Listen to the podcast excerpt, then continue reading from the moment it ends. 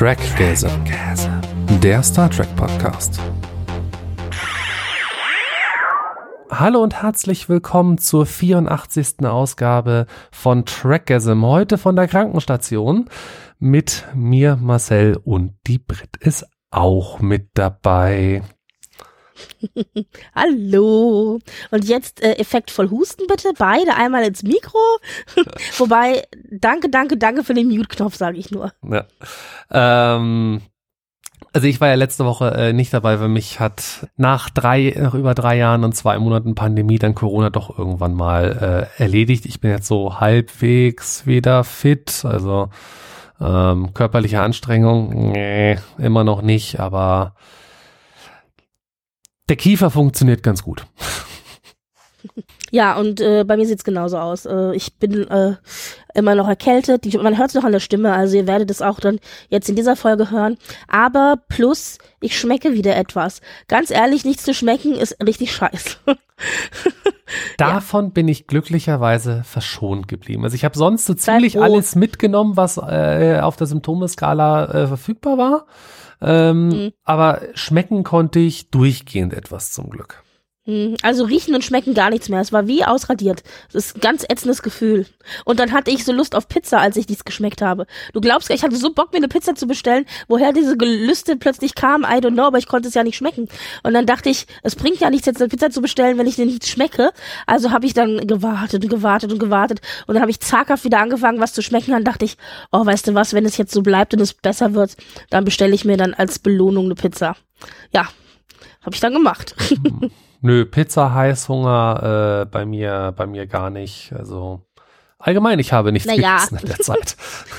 ja, nee, in der Zeit auch nicht. Es hat ja zwei Wochen gedauert, bis ich wieder was äh, schmecken konnte. Ja, gut. Ähm, aber. Wie, wie, wie hast denn du die Zeit, die äh, unfreiwillige Freizeit verbracht? Also was hast du seit dem letzten Mal gelesen vor allem und gehört? Ja, ich habe äh, letztes Mal ja schon erzählt, dass ich das ähm, Three Body die Three Body Problem Serie geschaut habe. Da bin ich auch immer noch dran. Das sind 30 Episoden. Da habe ich auch noch ein bisschen zu gucken. Äh, das ist das, was mich gerade so auf dem auf der Leinwand neben Star Trek eben äh, beschäftigt. Und dann habe ich aber noch ein bisschen was gelesen beziehungsweise auch ganz ganz viel gehört einfach. Viel Hörbuch, viel Hörspiel. Ähm, gelesen habe ich jetzt einen Teil Star Trek Comics, die ich mir an die Seite gelegt hatte für wenn ich mal Zeit habe. Kennt ihr ja alle diese Stapel. Äh, und da habe ich dann jetzt gelesen die drei drei äh, Strange New Worlds Comics, die rausgekommen sind, mit dem Titel The Illyrian Enigma, also die ersten drei Hefte.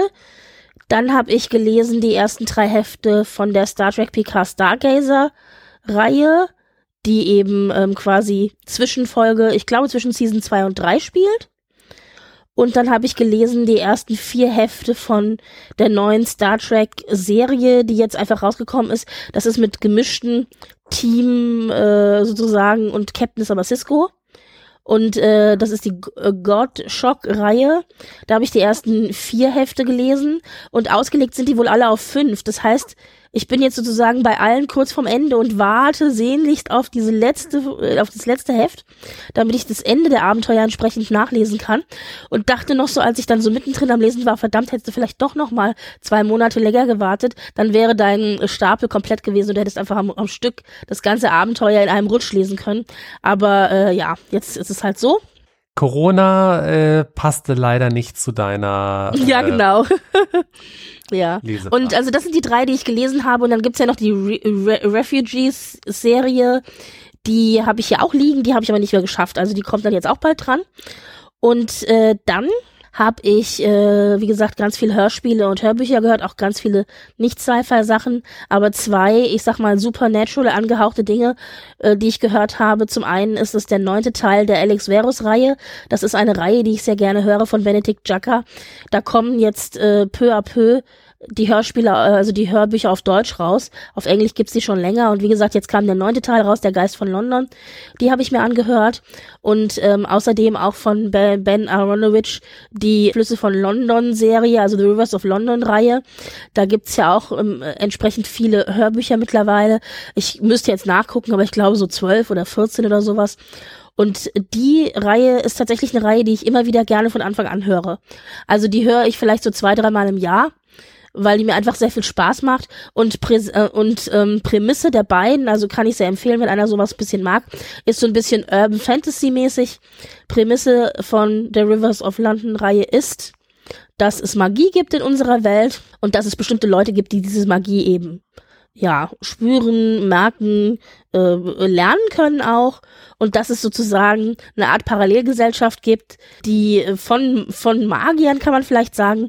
Und in diesem Fall geht es konkret um einen jungen Polizisten, der eben entdeckt, dass es Magie gibt und dass es offensichtlich auch eine extra äh, Stelle gibt in der Polizei, die sich eben mit all den Fällen beschäftigt, wo so ein bisschen Supernatural und Magie und so weiter mit involviert ist. Oder wie sie, wie sie so schön im Buch sagen, äh, da die Stelle mit den komischen, äh, seltsamen Dingen da, zu der keiner will und äh, von der keiner auch offiziell was wissen will. Und äh, ja, und da rutscht er so rein und es geht im Grunde geht's um die Lösung von Kriminalfällen mit so einem Supernatural Magic Element. Und wer das mag, der wird auch die Benedict Jacka Alex Verus Serie mögen, denn die ist im Grunde ähnlich.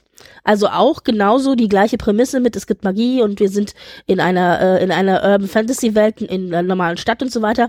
Aber man kann so ein bisschen vielleicht, wenn man es vergleichen will, sagen, dass die äh, Alex Verus Reihe ist sozusagen die dunkle, erwachsene Variante von der Rivers of London Reihe. Ja, also sozusagen so ähnlich wie man gesagt hat, Dresden Files äh, sind die dunkle Variante von Harry Potter.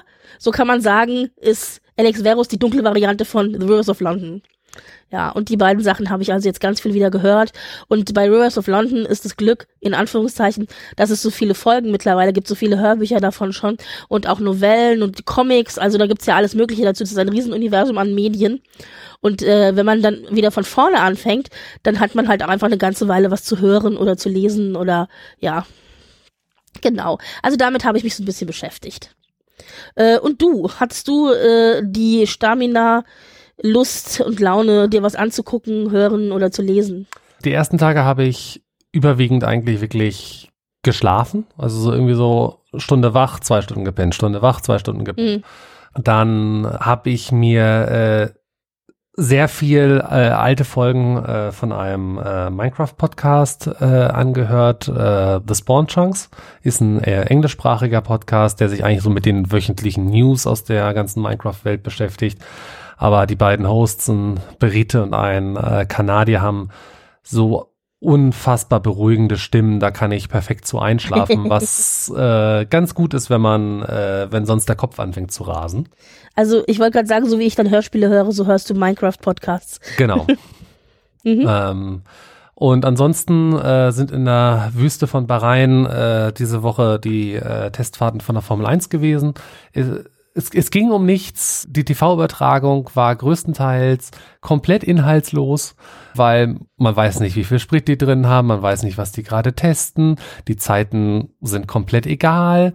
Ähm, aber es war einfach zu schön zu sehen, wie halt dann einfach mal das Team viereinhalb Stunden am Vormittag und viereinhalb Stunden am Nachmittag einfach füllt. ähm, ja, okay. also äh, da, da hat man gemerkt, die, äh, und, und halt auch mal Sachen ausprobiert und halt mal, hey, so funktioniert dies und das, so funktioniert das und das. Ähm, war recht, äh, recht schöne, äh, seichte Unterhaltung. Und dann ähm, gab ja auch, äh, gibt es auch noch wieder unseren Freitagabend äh, Fixtermin beim RTL. Ähm, nämlich die Tanzschule Ossendorf hat wieder offen mit Let's Dance. Ja, da sitzen wir ja beide dann davor. ja, wunderbar. Und damit sind wir auch schon ähm, an, äh, an der Stelle durch. Kommen wir zu den News. Und ich war überrascht, als ich heute das Dokument äh, äh, aufgemacht habe, Brit, dass doch so viel passiert ist, weil ich habe eigentlich ja Zeit gehabt die letzte Woche, aber seit ich nicht mehr auf diesem Twitter unterwegs bin, kriege ich ja überhaupt nichts mehr mit. Und es ist doch ja, ja so. Es ist doch gar nicht so viel. Also wir haben, ich habe ja jetzt, äh, so viel ist das jetzt nicht. Ja, aber ich, ich habe mit nichts gerechnet. Okay, na gut. Äh, oder vielleicht mit einer Meldung. Also das Einzige, was ich mitbekommen habe, ist, dass ähm, Anson Mount nominiert wurde bei den Critics' Choice Super Awards als Best Actor in a Science Fiction Fantasy, Fantasy Series, Limited Series or Made for TV Movie. Das sind immer so super spezifische Kategorien. Aber egal, ich nehme aber, jede aber Nominierung fünf hintereinander. genau. aber es klingt ja auch geil. Also Critics Choice Awards ist ja was, was man kennt. Aber Critics Choice Super Awards. Stell dir mal vor, du gehst dann, ich habe den Super Award gewonnen. Das klingt schon irgendwie geil, oder? Ja. Das, das war das Gut, Einzige, er was muss ich noch wirklich- gewinnen. Wir drücken mal die Daumen. Genau, er ist nominiert und wir drücken mal die Daumen, aber allein schon die, die Nominierung ist ja ähm, was, worauf man äh, Ja, sich ja. ein bisschen was, ein bisschen was einbilden kann. Zumal ja in, gerade in diesem äh, Genre Science Fiction äh, Fantasy äh, und Limited Series sicher auch diverses aus dem MCU und Herr der Ringe und was nicht Ja. noch alles tummelt. Also es ist ja nicht gerade, dass da wenig rauskommt aktuell. Und vor allen Dingen ist es halt Critics Choice und Critics Choice ist halt natürlich immer geil, weil du dann das Gefühl auch hast, du wirst eben anerkannt von deinem Publikum irgendwie ein bisschen. Ja. Ja. Wer aber was gewonnen hat tatsächlich, weil wir jetzt gerade bei Nominierungen sind, war Nami Melomat. Die kennen wir ja von Strange New Worlds, denn da schreibt sie die Musik für. Und da habe ich ja schon Lobeshymnen gesungen, weil ich ja auch die Musik von Strange New Worlds einfach sehr, sehr gut finde. Und äh, sie hat gewonnen eben für ihre Musik den David Ruskin Award for Emerging Talent bei den SCL Awards. Das sind die äh, Society of Composers and Lyricists Awards. Also auch wieder sehr spezifisch. Aber natürlich ist es schöner, wenn deine Peers dich auch auszeichnen, weil du da eben das Gefühl dann hast, die wissen, was sie, also Ja. die wissen die Qualität auch zu schätzen und die, die Details und so weiter. Und äh, da hat sie gewonnen und da habe ich mich auch echt für sie gefreut. Da, das ist halt nicht so ein, oh, sie haben mal wirklich einen guten äh, getroffen bei irgendeinem, so oh ja, Newcomer des Jahres. Ähm, Wobei sie läuft, glaube ich, noch als Newcomer, oder? Ich meine, okay, mittlerweile vielleicht, sie Ja, hat ja die eine aber- oder andere Season schon hinter sich, genau, aber aber, aber, so- aber sonst kennt man das ja ge- gerade so, äh, ge- gerade so irgendwie bei, bei irgendwelchen europäischen Preisverleihungen, oh, der Newcomer des Jahres. Irgendwie so, ja, das ist auch sehr breit äh, gefasst und wenn du dann halt sagst, hey, wenn das halt von wirklich deinen Peers gemacht wird, wo man dann sagen kann, hey, ja, die wissen schon was, was sie da sagen und nicht so, oh, Hm. es hat dieses Jahr mal einen Komponisten getroffen. Ja, ja. Dann könnt ihr demnächst auch wieder Dinge käuflich erwerben. Äh, denn die, äh, die alten Filme, äh, naja, was heißt die alten Filme? Äh, Nein, also die neuen Filme der alten Filme, das ist ja das Wichtige. Die alten Die mittleren Filme, die mittleren. Jahr. Genau. die, die, die mittleren Filme, also ähm, Generations, First Contact, Insurrection und Nemesis, sind alle Also die von den, neuen von den alten. Sind neu von den Negativen äh, eingescannt worden. In äh, 4K diesmal und alle auch äh, remastert worden. Gibt's ab äh, April in den USA. Ich habe es auf Amazon.de noch nicht gesehen, aber Hm. dürfte nicht allzu lange auf sich warten lassen. Ähm, und dann gibt's die in ähm, entweder als HD-Variante in Remastered oder als äh, 4K-Variante in Remastered auf äh, Blu-ray zu erwerben.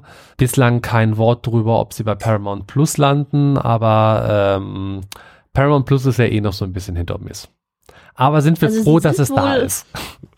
Sie werden wohl bei HBO Max landen, also auf deren Streaming-Service. Und ich weiß aber nicht, was da das Pendant in Deutschland zu ist. Also HBO dürfte eigentlich, glaube Ich, ich, frage mich sowieso, warum die bei Disney HBO, äh, HBO ist ähm, Time Warner. Nein, ich Also glaube, die- Discovery. Aber ich glaube, haben die nicht eine, aber hier einen Vertrag, dass sie in, im restlichen Europa dann auf Disney erscheinen? Ich glaube, da waren einige HBO-Serien, die auf also, Disney also die erschienen sind. HBO-Eigenproduktionen laufen in Deutschland bei Sky. Ich, ich frage mich aber, was hat das auf HBO Max zu suchen? Ich weiß nicht, warum das da jetzt Aber- nicht gelandet ist. Ich glaube, die Filme haben in den USA noch so Speziallizenzverträge. Da gibt es auch, auch das Problem, dass auf Paramount ja ein Teil der Filme nicht laufen kann in den USA. Wo wir ja noch gesagt haben, ein einziges Mal, dass wir in Europa einen Vorteil haben. Bei uns läuft also alles dann auf Paramount. Und äh, mal gucken. Ich denke, die müssen da einfach ihre Lizenzen auslaufen lassen. Na. Und dann können sie auch alles wieder äh, auf äh, Paramount Plus zurückholen. Aber ähm, ich lege ja da jetzt nicht so wahnsinnig viel Wert auf Remastered und 4K, auch wenn ich jetzt natürlich den Unterschied äh, sehe, wenn ich mir das auch im direkten Vergleich anschaue.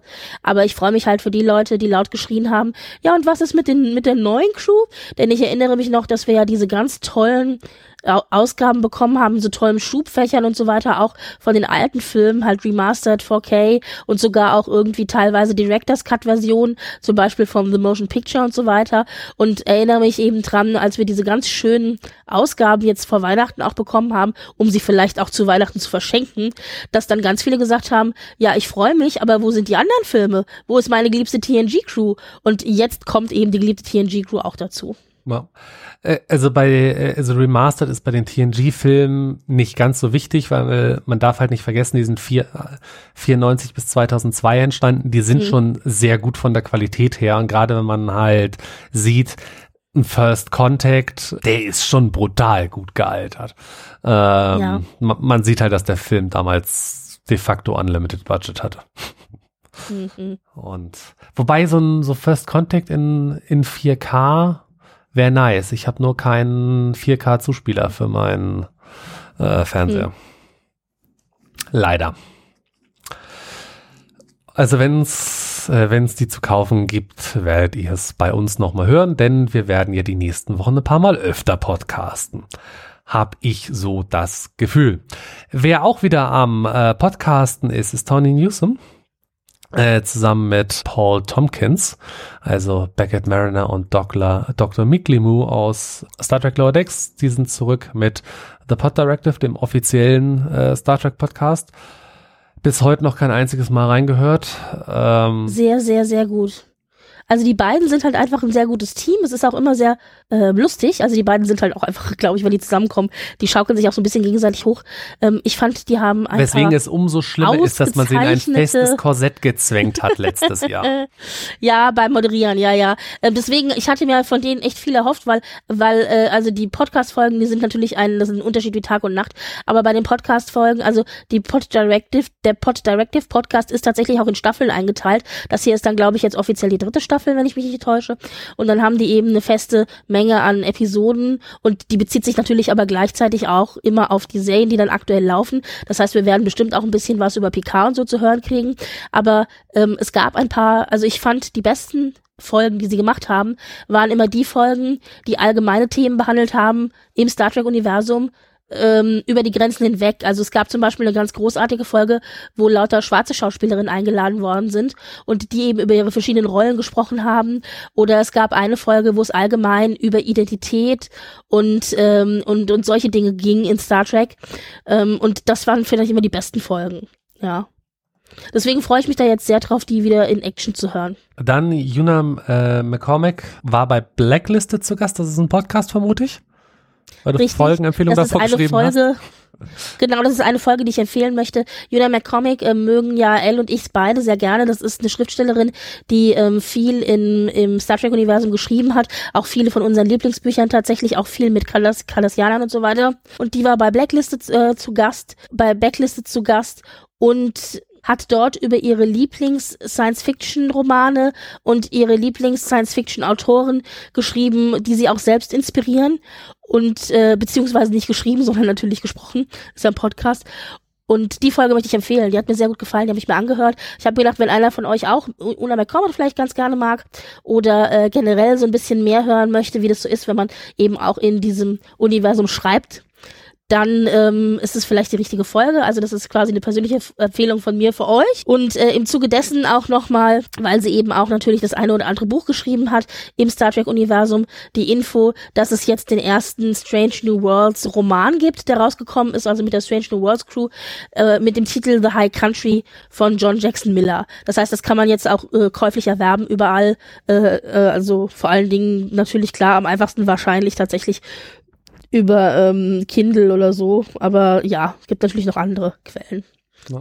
Ja, ja ich, ich bin leider, leider nicht die, die große äh, Leseratte. Das war irgendwie als Kind mal anders, ist aber dann irgendwann äh, bei mir verloren gegangen. Und ähm, ja. Ich höre tatsächlich sehr viel, sehr viel auf als Hörbücher. Also ich denke, ich werde auch The High Country als Hörbuch hören. Ich habe zum Beispiel die ganzen Begleitromane, die erschienen sind für äh, Discovery. Da gab es ja eine Reihe von mit Anson Mount ein und mit äh, mit äh, Una und so weiter. Und die habe ich und auch gab ja auch einen mit Picard zu zu Picard Staffel. Die habe ich alle nur gehört. Die habe ich also nicht gelesen. Ähm, ja, das äh, ist bei mir halt einfacher, wenn ich dann eben äh, im Bett liege, höre ich ein bisschen was oder wenn ich putze oder irgendwas anderes mache und dann kann ich quasi hören, während ich eben die anderen Dinge mache. Das ist dann ganz praktisch. Äh, dann gibt's noch äh, ein bisschen äh, Anmerkungen zur, zur letzten Woche, was mich äh, persönlich auch beim, beim Schauen äh, verwirrt hat. Weil, also ich, habe erst, äh, also ich habe auf Paramount Plus geguckt, also Paramount Plus Deutschland. Und so am Anfang, oh, in 25th Century, äh, so, sofort Zorn des Khan-Vibes gehabt. Und dann hatte ich äh, in den Ups and Downs von Track Culture gesehen, so, hä? Vor Annie vorne dran? So nochmal geguckt? So, Nein, hinten, hinten dran. Hm. hin, so, hm, nö, finde ich nicht. Dann also, okay, gut, dann äh, äh, gu gucke ich mal auf Prime. So, hm, äh, wo ist in the 25th Century? Das war nur als Untertitel eingeblendet. Wo ich mir denke, so, was zum Henker? Also ich meine, äh, wie, Also, wie kann es sein, dass zwischen? Amazon und Paramount Plus, die die gleichen Daten haben sollten, zwei unterschiedliche Versionen draußen sind? Ja, also um es nochmal aufzuschlüsseln, bei der ersten Folge gab es am Ende eine kurze Einblendung vor Annie, also für Annie Wershing, ein Gedenken an sozusagen. äh, Und das fehlte, wenn man die Folge sich auf Paramount Plus angeguckt hat. Und auf Prime gab es zwar diese Widmung am Ende vor Annie, aber die Anfangstafel, äh, da gibt es ja eben die Einblendung im 25. Jahrhundert ähm, was ja auch gleichzeitig ein Verweis ist auf im 23. Jahrhundert The Wrath of Khan. Und das war eingeblendet auch ähm, vom der Schriftart her in der gleichen Schriftart wie quasi in dem Film The Wars of Khan und natürlich auch in der gleichen Schriftart wie die TNG-Schrift.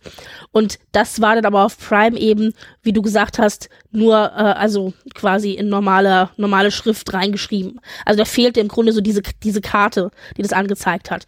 Und die war aber bei Paramount Plus dabei. Das heißt, es fehlte also, egal was du geguckt hast, äh, auf welchem Kanal, es fehlte jeweils eine Geschichte, beziehungsweise es war einmal einen, also eine bei Prime war nicht richtig ausgearbeitet. Das, äh, das, für mich hört sich das so an, als wäre das vielleicht eine frühe Version der Folge gewesen, wo noch nicht alles fertig gewesen ist, weißt du? Und äh, bei Paramount Plus, warum dann am Ende das For Any weggeschnitten worden ist, ist mir auch ein Rätsel. Ja, und, äh, ähm, und dann, es- und dann habe ich aber die gleiche Reaktion wie du auch. Ich, ich vermute, dass, äh, weil hinten dran ja auch noch die ganzen Synchronstudios geschnitten werden. Ähm, Ja, aber das ist ja eine Sekunde oder was mehr. Also ich meine, sorry, aber Nee, das äh, geht nicht. dass die wahrscheinlich die Folge einfach fertig hatten und den die Änderung gar nicht mitbekommen haben. Ja.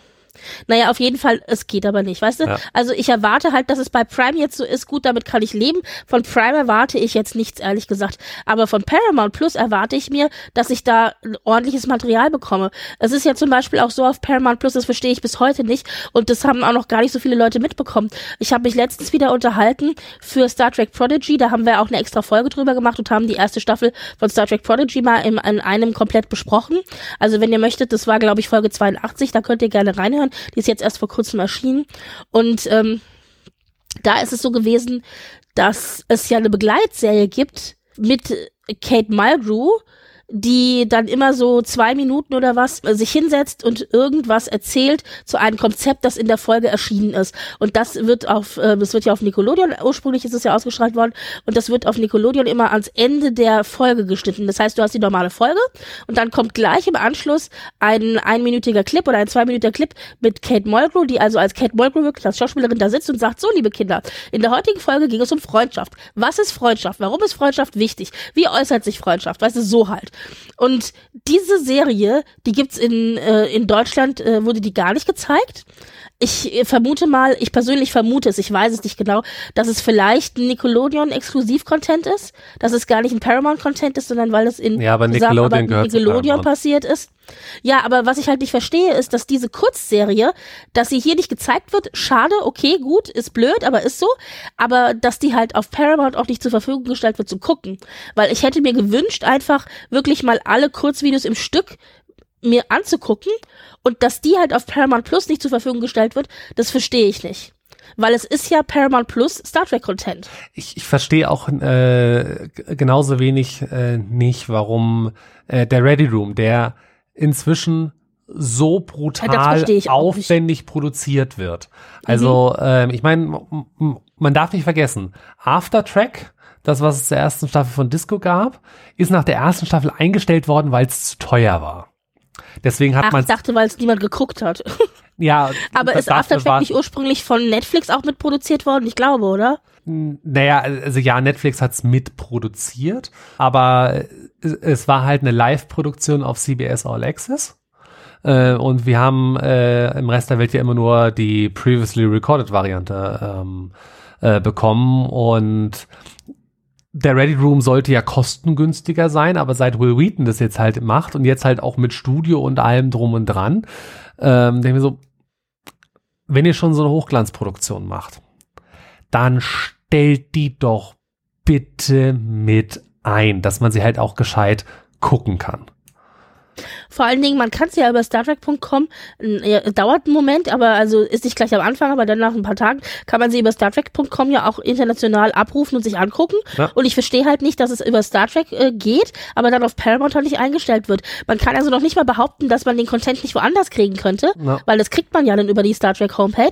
Deswegen, äh, die würden sich auch nicht Konkurrenz machen oder so, ja. Also das Ja, verstehe eben. ich auch Äh, nicht. Und also das, das, das ist halt was, wo ich mir denke, so, äh, why? Aber ich meine, ganz ehrlich, wir haben ja auch noch nicht alle, äh, alle ähm, Web, Webisodes, also alle kurz, äh, kurz Genau, die, äh, genau, die, genau, die Short haben wir auch noch nicht alle auf Paramount Plus. Ja, und die, äh, Also, und ja. entgegen der Pressemitteilung Staffel 1 und 2 von Picard ist auch noch nicht drin. Bei Paramount Plus. Stimmt, richtig, stimmt, ja. Aber ich glaube, das hängt damit zusammen, dass da noch die Lizenzen bei Prime liegen.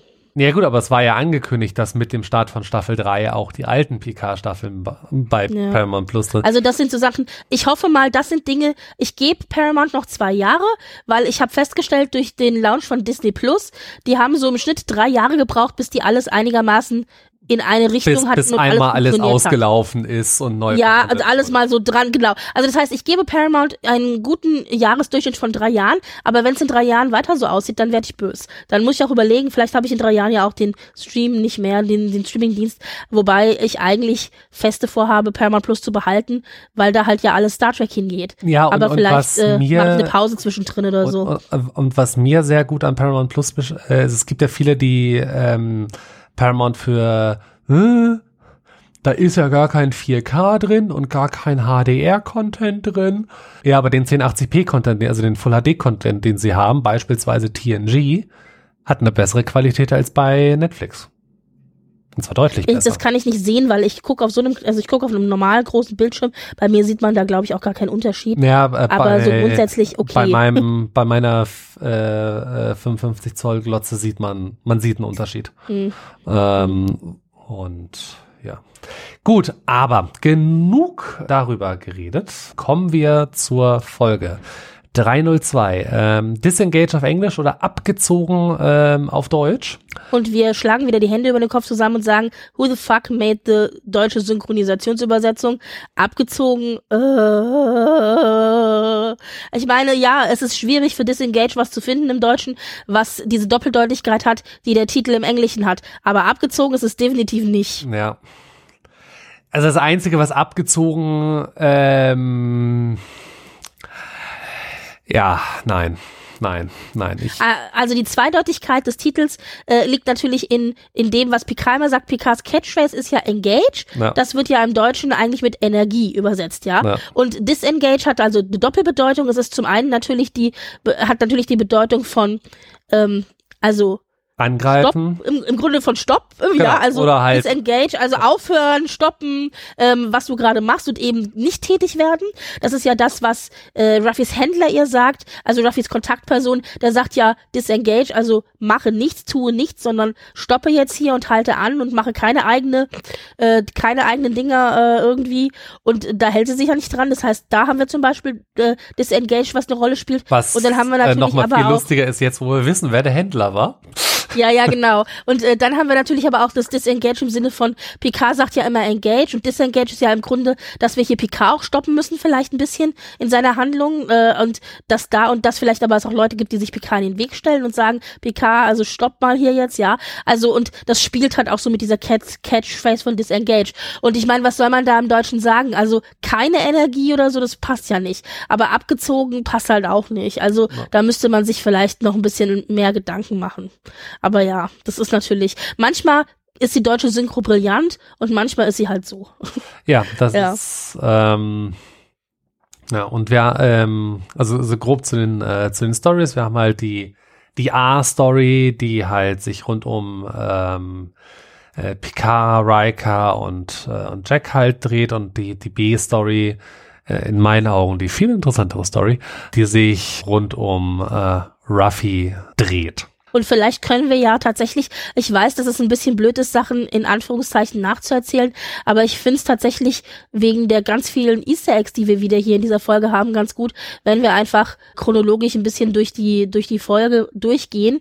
Wir müssen ja nicht alles nacherzählen, aber ähm, so vergesse ich wenigstens nicht alles. Weil ich habe halt festgestellt, wenn ich auf spezifische Dinge eingehe, die mir in der Folge wichtig sind, habe ich die Hälfte der Sachen schon wieder vergessen. Ja.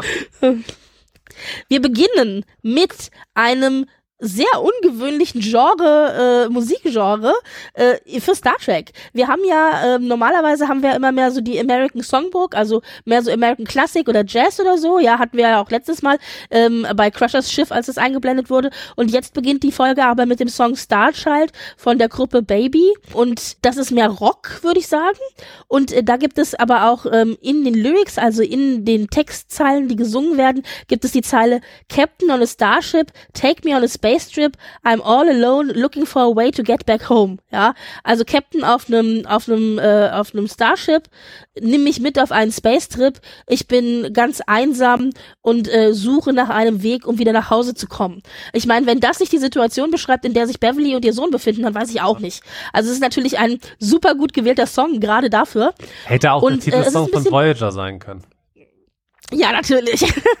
und es ist aber natürlich klar ein Rocksong, das heißt, das Genre ist ein bisschen ungewöhnlich. Ähm, so modernere Songs, also mehr so Pop-Rock, hatten wir in Discovery bisher nur. Und ansonsten eigentlich, ich meine, gut, der Enterprise-Song, da das ist eine andere Diskussion, aber ähm, also der, der Titelsong. Aber so grundsätzlich ist es ungewöhnlich für Star Trek und auch ungewöhnlich für Picard. Das ist mir also sofort aufgefallen. Und dann passt es aber natürlich auch klar zu dem, was dann kommt. Dann kommt nämlich die Szene von Jack Crusher und der ist ja so ein bisschen so als junger Wilder dargestellt. Da passt es dann auch eher, dass er mit Rock'n'Roll-Musik äh, eingeführt wird und eben nicht mit so einem klassischen American Songbook wie zum Beispiel Beverly für die das auch vom Alter her, finde ich, eher vielleicht passen könnte. Also, ähm, ich muss sagen, ja. mir ist der Song überhaupt nicht in Erinnerung geblieben. Mir ist er nicht aufgefallen, als ich die Folge, also ich meine, das, das, das ähm, mag dran liegen, dass ich äh, irgendwie, ich habe den am, habe die Folge am Freitag in der, äh, in der Mittagspause ähm, geschaut, aber der Song ist mir überhaupt, also er ist mir nicht störend aufgefallen, er ist mir halt stehend gar nicht aufgefallen. Ähm, mir ist er echt gleich ins Aber, aber ich bin da vielleicht auch ab und an ein Kulturbanause, was das ähm, teilweise äh, angeht. Und dann, was ja auch bei diesem also äh, Pre-Ding auch noch interessant war, ist, ähm, du, du hattest es auch angemerkt in, in unseren Shownotes, zwei Wochen vor zwei Wochen und dann ja, also, passt es hinten raus ja mit dem so, Dialog und nicht zusammen, wenn sie seit Monaten auf der Flucht sind. Richtig, genau. Also beziehungsweise er sagt halt, dass seit Monaten schon, was da aber nicht stimmig ist, ist folgendes. Also wir kriegen ja äh, eine Szene vorgestellt, in der es heißt äh, vor zwei Wochen und da stellt sich eben äh, Jack Crusher so ein bisschen als Schlitzohr heraus, weil die Fenris Ranger kommen, äh, Ranger, die Ranger, die Fenris Ranger kommen vorbei äh, und äh, kontrollieren ihn halt und er sagt, ja, wir sind äh, nur eine, also wir sind nur ein armes kleines medizinisches Schiff, das Medizin zu den Armen bringen will, die leiden. Und äh, weißt du, stellt sich halt so hin und in Wirklichkeit bestecht er dann aber, besticht er die Fenris Ranger mit ähm, also sie machen erst eine, äh, äh, äh, sie, sie, machen erst einen ähm, äh, einen Container auf, wo ähm, Romulan Ale drin ist. Schön in den genau. Flaschen, äh, die äh, sehr schön an die klassischen äh, Filme erinnern, wo ähm, McCoy äh, Kirk so eine Flasche schenkt. Genau die gleichen Flaschen haben sie auch wieder ausgegraben. Sehr viel Liebe mhm. zum Detail. Und, und da übrigens auch noch äh, ein weiteres Detail auf dem Koffer, wo die drinnen stehen, also wo die drinnen liegen, äh, da steht oben drauf Kotrazin und Kotrazin, das kennen wir aus der TOS-Folge The City of the Age of Forever, da wurde nämlich McCoy mit Kotrazin vollgepumpt. Ja. Ähm, also das ist äh, das Zum ist Glück auch noch so ein kleiner nicht in der Nähe gewesen. genau, so ein schöner kleiner Verweis eben. Ja, also genau, zuerst ist es Alkohol und dann äh, sagen die Ranger noch so, willst du uns damit bestechen? Und dann sagt er, nein, wenn ich nee, nee, nee, nee, nee, für euch habe ich was Besseres. Genau, dann mache ich das hier mit und öffnet halt den anderen Koffer und da sind Waffen drinne, genau. Ja. Und äh, und das äh, klappt ja dann auch, dass äh, sich die Ranger sozusagen bestechen lassen und dann aber gleichzeitig hinten herum doch äh, wohl äh, die Dame mit den mit den äh, mit dem mit der Zeichnung im Gesicht, äh, also the markings, sprich wahrscheinlich Wadik eben informieren, dass sie ihn gefunden haben, weil ja offensichtlich ein Kopfgeld auf Jack ausgesetzt ist. Und äh, ja, da ist es aber da, so. Da und du frage ich mich auch wieder, warum mach, machen sie das noch, während sie gerade vom Schiff gehen? Also da, da, hätte ich das eher erwartet. Also äh, ja, damit wir also, das halt also, sehen als Publikum. Klar, also ich meine, wie also wir, es ist eigentlich, glaube ich, nur ein Convenience-Ding. Ja, aber ich hätte es nur halt so gemacht. Ich hätte die Tür zugehen lassen. Ja. Und hätte sie dann auf der anderen Seite der Tür so leicht, ähm, hätte, hätte man irgendwie einen leicht metallischen Klang, so, so oh, wir hören das gerade durch die Tür. Ähm, so, hey, ja. wir haben ihn gefunden. Äh, weil so hätte es Jack ja. theoretisch auch mitkriegen können, wenn er das noch auf dem Schiff macht. Das ist halt. Ja, ja, das ist halt, das ist halt natürlich, sollte für uns so ein bisschen, äh, glaube ich, ist es für uns so gestrickt worden als Zuschauer. Aber äh, da ist nämlich, und da, und, und diese aber, Szene äh, hat vor äh, zwei Wochen stattgefunden. Genau, aber, aber liebe äh, Zuhörer, ihr merkt, ich, ich suche schon wieder sehr kleine Härchen in der Suppe, was immer ein gutes Zeichen ist. Ja, ich wollte aber nochmal erklären, also diese, diese Szene war vor zwei Wochen und später sagt dann nämlich aber Jack zu Picard, dass sie ähm, Seitdem sie die Fenris Ranger getroffen haben, sind sie auf der Flucht und zwar schon seit Monaten.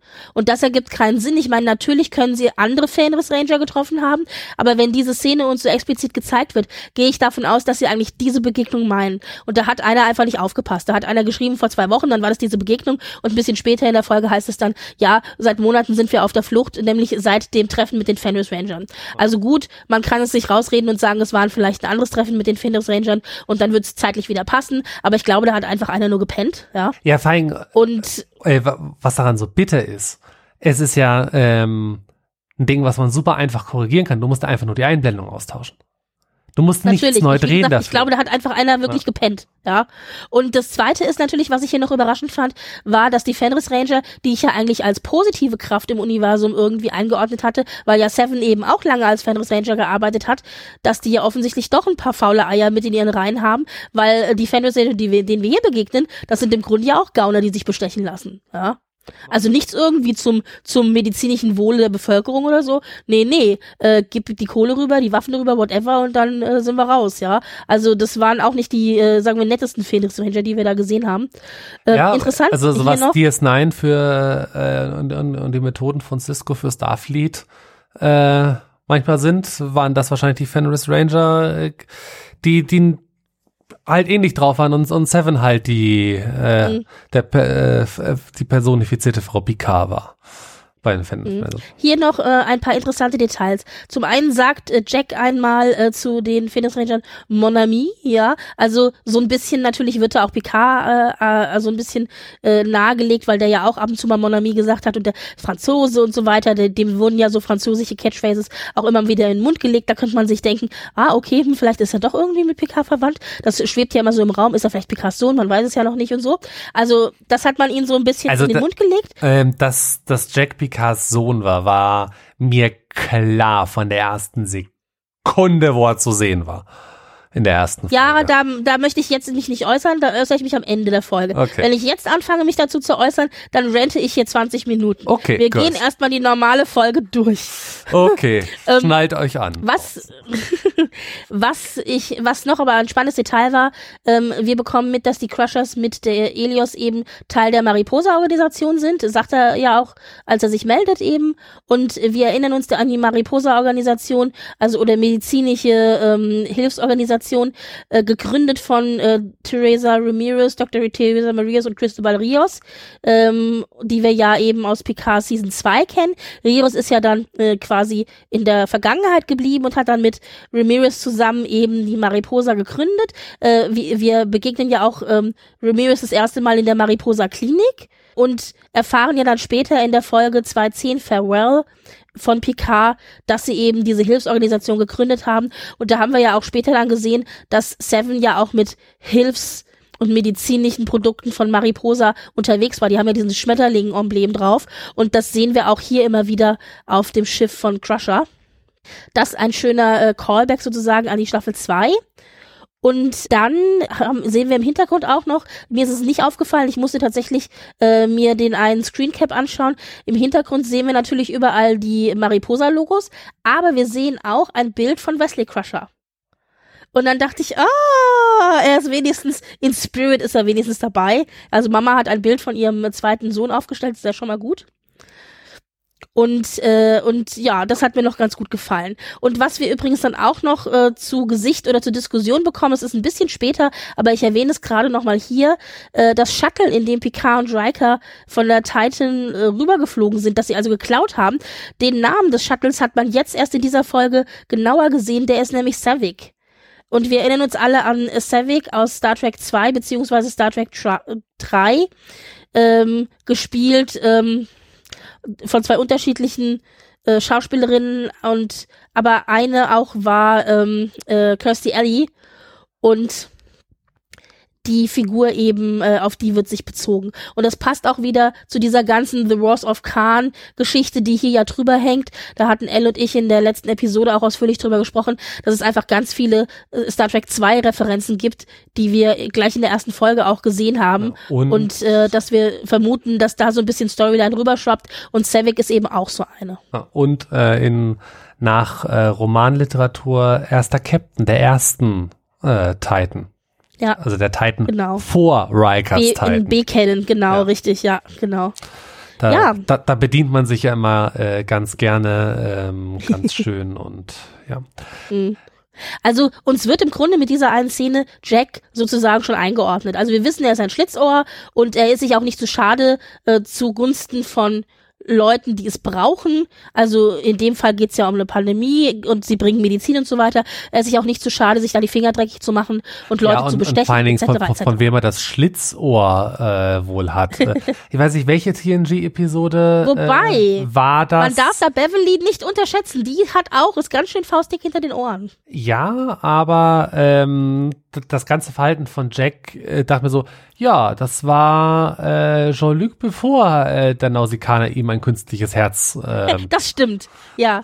Wobei, ich finde, mich erinnert es ja sehr, also mich hat er ja tatsächlich eher an Kirk erinnert. Da muss ich aber sagen, so dieser Haudegen, dieses Hau drauf, aber das ist natürlich was, ähm, was wir mit PK gar nicht assoziieren, weil wir PK halt in seiner ruhigen Phase erlebt haben. Aber du hast recht, vor den Nausikanern war der auch so ein junger Heißspund. Na, ja. Ich, ich suche die Folge gerade mal aus. Ich glaube, es war irgendwas in der fünften Staffel oder so. Was, welche Folge? Die mit den Nausikanern? Ja.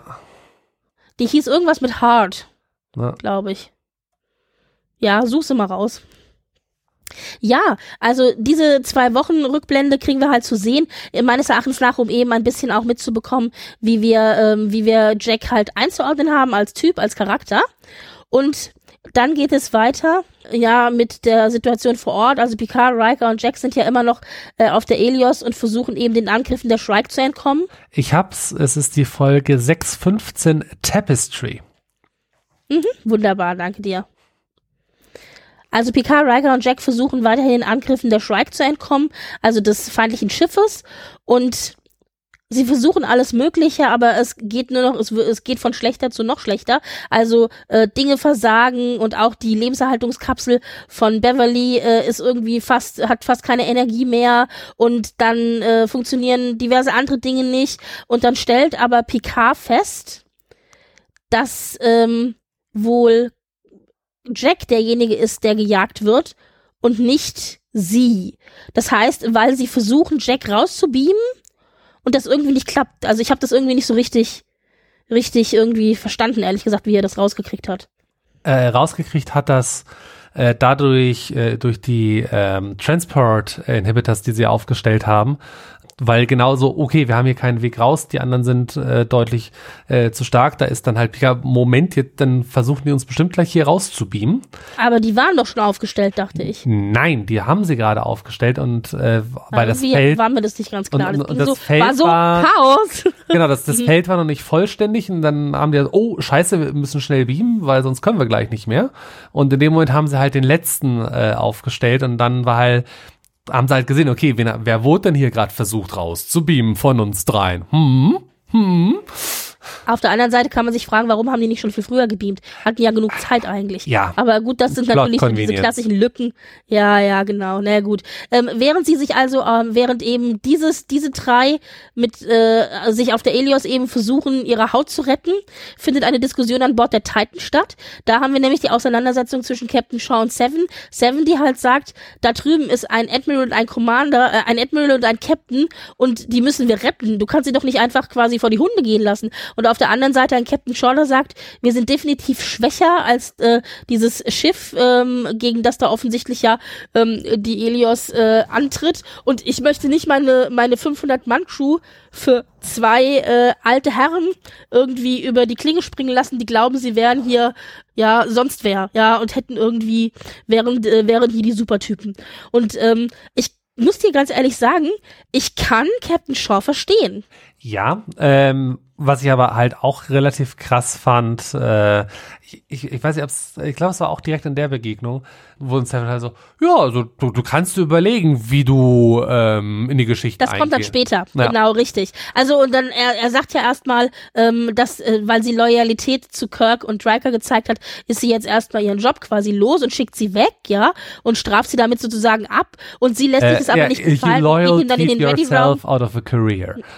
Genau, und dann geht sie halt in den Ready Room ihm hinterher und sagt dann, und dann kommt zu dieser Auseinandersetzung, die du gesagt hast, dass die dann eben sagt, ja, wie möchtest du denn äh, in die Geschichte eingehen? Als der Typ, der ähm, Helden äh, hat sterben lassen und, oder als der genau, Typ, der zwei Helden der gerettet hat? gerettet hat, genau, oder aber der sie hat vor die Hunde gehen lassen. Und da ist ihm natürlich auch klar, dass es kein so schönes Bild ist, wenn äh, ja, wenn er als äh, als äh, Feigling in die Geschichte eingeht, was ja auch dann dazu führt, dass er eingreift und am Ende es ihnen ja dann auch gelingt, weil ja drüben dann die äh, Beam Inhabitor halt ausgeschaltet wird von der Crew, die Crew rüber zu beamen in letzter Sekunde, inklusive eben auch Jack und Beverly. Und sie sind dann erstmal auf der Titan und erstmal äh, kurzfristig äh, sicher, aber dann meldet sich natürlich äh, die Shrike und der entsprechende Bösewicht auf der Shrike, äh, auf der Shrike oder aber die Bösewichtin, nämlich Vadik die sich ja als Big Bad wirklich entpuppt.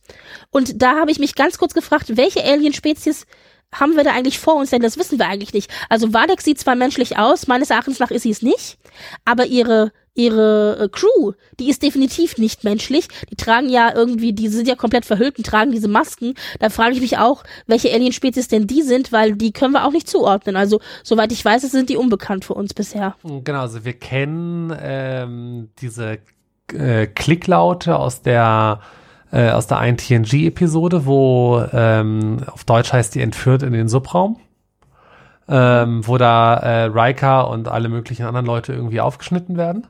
Daher kennen wir so solche Klicklaute. Ähm, mhm. Aber das ist halt auch sehr weit hergeholt. Aber sowas könnte es äh, an der Stelle natürlich sein. Also Amanda Plummer spielt Wadig schon verdammt verdammt gut. Nur ich Langweilig. kann diese Psychonummern leicht durchgeknallt nicht mehr sehen. Das ist so ausgelutscht in meinen Augen. Ja, das ist ja das, was ich, was ich meinte mit langweilig. Amanda Plummer spielt Wadik ganz, ganz großartig. Also Hut ab, es macht sehr viel Spaß, einfach so einen malig durchgeknallten Typen zu äh, äh, Bösewicht zu sehen. Ähm, übrigens hier nochmal, wir haben es schon mal erwähnt, aber Amanda Plummer ist im echten Leben die Tochter von Christopher Plummer und der hat in Star Trek 6 äh, General Chang gespielt.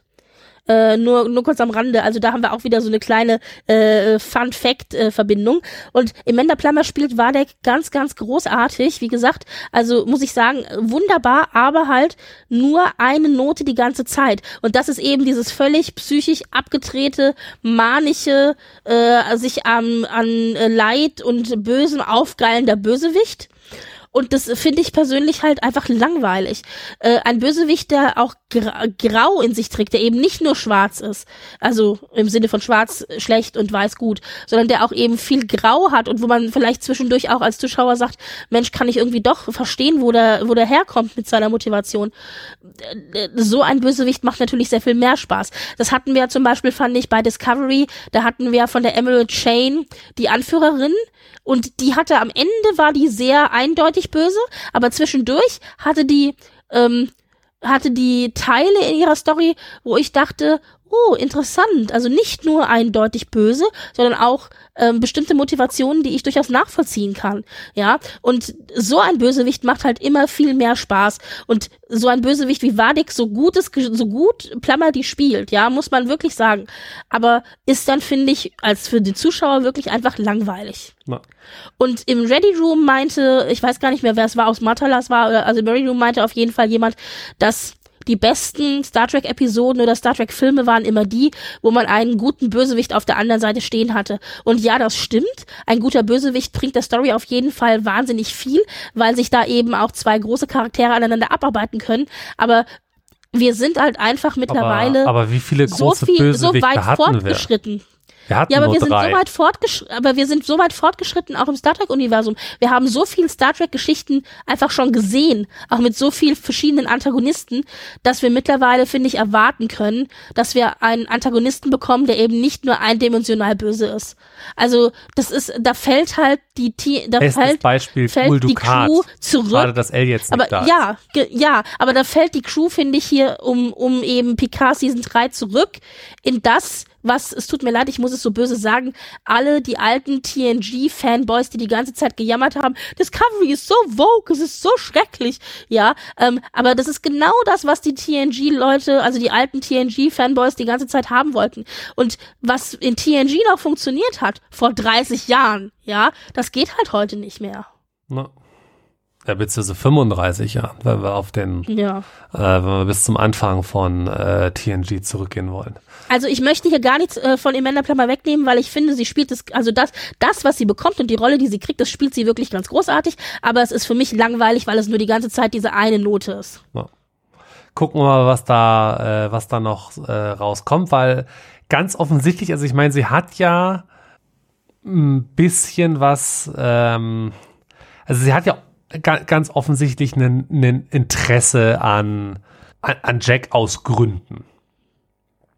Ja, das ist natürlich auch die Frage aus Gründen. Sie, äh, das ist ja auch warum. Sie behauptet ja, dass sie äh, Jack quasi äh, verhaften will in Anführungszeichen, weil er ja gegen verschiedene ähm, Regeln verstoßen hat und eben also Ver Verbrechen begangen hat. Er hat hier jemanden irgendwie ins Koma versetzt und da hat er eine Prügelei gehabt, da hat er wen bestochen und so weiter und so fort. Ja, aber, Und- aber deswegen le legt man sich nicht mit Starfleet an. Naja, aber sie behauptet ja, das sei deswegen. Und das ergibt ja aber irgendwie nicht so richtig Sinn, weil dann rutscht sie ja so ein bisschen auch in die Rolle von einem Bounty Hunter. Und da hat ja auch Picard gesagt, also Starfleet hat Bounty Hunters noch nie unterstützt, also das geht ja schon mal gar nicht. Aber ganz unabhängig davon, ob Jack jetzt ähm, das begangen hat oder nicht begangen hat. Ja, also das war ja auch das Argument, das Picard äh, gebracht hat in der Diskussion mit Shaw, als er gesagt hat, unabhängig davon, was jetzt stimmt oder nicht stimmt, aber Starfleet hat noch nie Bounty Hunter unterstützt. Also schon allein deswegen sollten wir den, äh, sollten wir Jack nicht äh, rübergeben. Ähm, und dann ist es nämlich so, dass Vadik ja auch ein, ein Ultimatum stellt. Jack auszuliefern, dass ihr sagt, okay, ihr habt eine Stunde Zeit und dann äh, liefert ihn aus und wenn das nicht passiert, dann greife ich an. Und äh, dann ja auch noch so ganz in so einem klassischen Schachmove halt dann auch sagt, ich lass schnell mal meine Schilde runter, dann könnt ihr uns mal kurz scannen, ja. Und dann fangen die ja an aufzuzählen, mit was dieses Schiff alles ausgerüstet ist. Ja, und das- dieses Schiff ist halt Oberkante, relativ- Unterkante voller Waffen, ja. Das hat ja relativ krasse Nemesis-Vibes.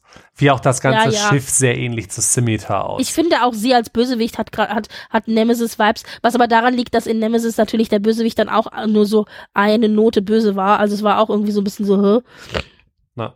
Ja, also genau. Und was ich noch ganz gut fand, war, als Vadik dann eben, als Vadik dann eben erklärt, woher denn der Name Shrike kommt, dass es eben ein Vogel ist, der eben nicht ausrastet oder ängstlich wird oder so, sondern Stück und Stück, Stück für Stück sein Opfer auseinanderpickt und dass sie das dann genauso dann auch mit der Titan machen wird und eben Stück für Stück sie auseinandernimmt, bis sie sich wünschen würden, also quälen werden, äh, ihren Feind, bis sie sich wünschen würden, dass sie sich ergeben hätten. Also das fand ich auch noch eine sehr, sehr schöne ähm, Vergleich, der hier gezogen wurde. Und halt mal so casually mal einfach mal so ein Schiff, auch hier Traktorbeam, bumm, gegen die Hülle schleudern. Das war, ich muss dir aber ganz ehrlich sagen, das war das Geilste, weil in dem Moment, in dem ich dann denke, ich habe jetzt echt schon alles mal gesehen im Star Trek-Universum, dann kommt halt sowas. Und ich habe noch nie gesehen, dass ein Schiff mit Und Traktorstrahl war nicht am ein Schiff auf ein Yes. anderes Schiff ge geschmissen hat. Es war geil. Es war sehr geil. Und am schönsten war noch die Reaktion von von ähm, LaForge, also äh, von der Tochter von LaForge, die dann einfach nur so wirklich mit offenem Mund da stand und meinte, hat die gerade ein Schiff auf uns geschmissen? Weißt du, so, what the fuck? Und ich glaube, das war so die Reaktion von uns allen am Bildschirm. Aber das war natürlich echt äh, eine gute Demonstration, ja. Also wirklich, muss ich wirklich sagen, wow. Und hat ja auch gut funktioniert, weil ähm, so schnell konnten die die Schilde gar nicht hoch hoch machen, wie das Schiff auf sie geflogen ist. Ja, also äh, ja, hat mir, das muss ich dir ehrlich sagen, das war vielleicht ein bisschen, äh, ja, also auch Fanservice natürlich. Beziehungsweise ist das nicht sogar durch die Schilde durchgegangen? Ja, da, Teile da, davon. Da, Teile da vom hat dann Laforte nur gesagt, so ja, wenn mir mein Vater äh, eins beigebracht hat, dann Teile vom Schiff, ja. mit genug Energie kriegst du alles hin. Ja, ja, ja. Aber das war wirklich krass. Da dachte ich so, oh wow. ja. Naja, jetzt ist es aber so, wir stehen halt vor diesem Ultimatum und Walek möchte, dass Jack ausgeliefert wird. Der ist mittlerweile, mittlerweile wiederum äh, auf die, äh, wie sagt man, in die Brick äh, gebracht worden, also in dieses Gefängnis im Grunde. Oder wie, wie wird man es nennen? Na, äh, was man aber vielleicht auch noch er äh, erwähnen sollte, sind die diversen äh, Aliasse, die äh, die Jack äh, hat, die ja auch ähm, Easter Egg Heaven wieder waren. Also äh, einer ist äh, James Cole, das ist eine Referenz auf 12 Monkeys, wie so vieles. Ähm, Ja, also, also der Schauspieler, der, äh, der ähm, Jack Crusher spielt, Spleena, der hat äh, in 12 Monkeys auch mitgespielt und hatte dort die Rolle James Cole. Ja. Also Äh, war auch seine eigene Rolle.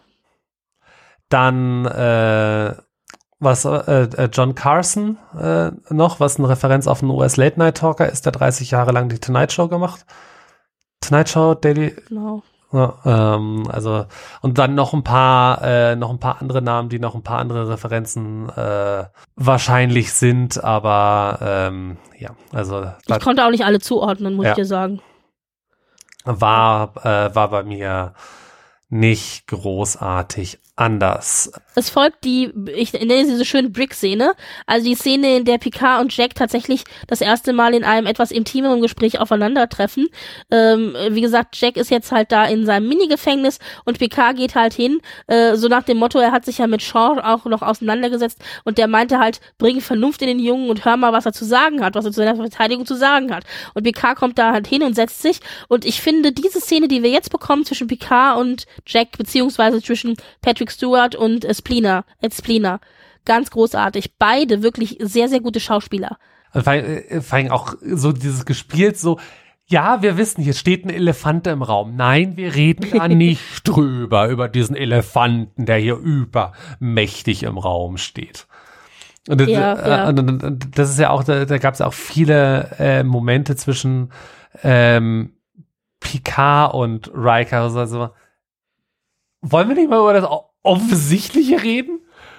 Also nicht nur zwischen Picard und Riker, sondern eben auch zwischen Picard und Jack, weil beide ja eigentlich wissen, ähm, also äh, worüber sie eigentlich reden wollen, aber halt darüber nicht reden. Also Picard äh, äh, äh, sagt halt, okay, du hast das und das und das begangen, laut unseren Unterlagen, und Jack sagt halt, ja, nee, hm, ist nicht so oder war nicht so oder kann man gar nicht beweisen oder so, versucht sich also rauszureden. Dann versucht es Picard auf andere Weise, indem er eben Beverly Crusher äh, angeht, so nach dem Motto, mal gucken, wo der Schwachpunkt bei dem Jungen ist, vielleicht wenn ich über die Mutter gehe, worauf äh, die Reaktion von Jack natürlich auch entsprechend ähm, aggressiv ist. Und der dann aber auch äh, sagt, ja, also meine Mutter, wenn sie nicht hinter mir steht und mich in, in, in den Arsch tritt, äh, dann steht sie direkt neben mir als gleichberechtigter Partner. Und wir versuchen zusammen Gutes in einer herzlosen, ähm, nicht perfekten, in einem herzlosen, nicht perfekten Universum zu tun.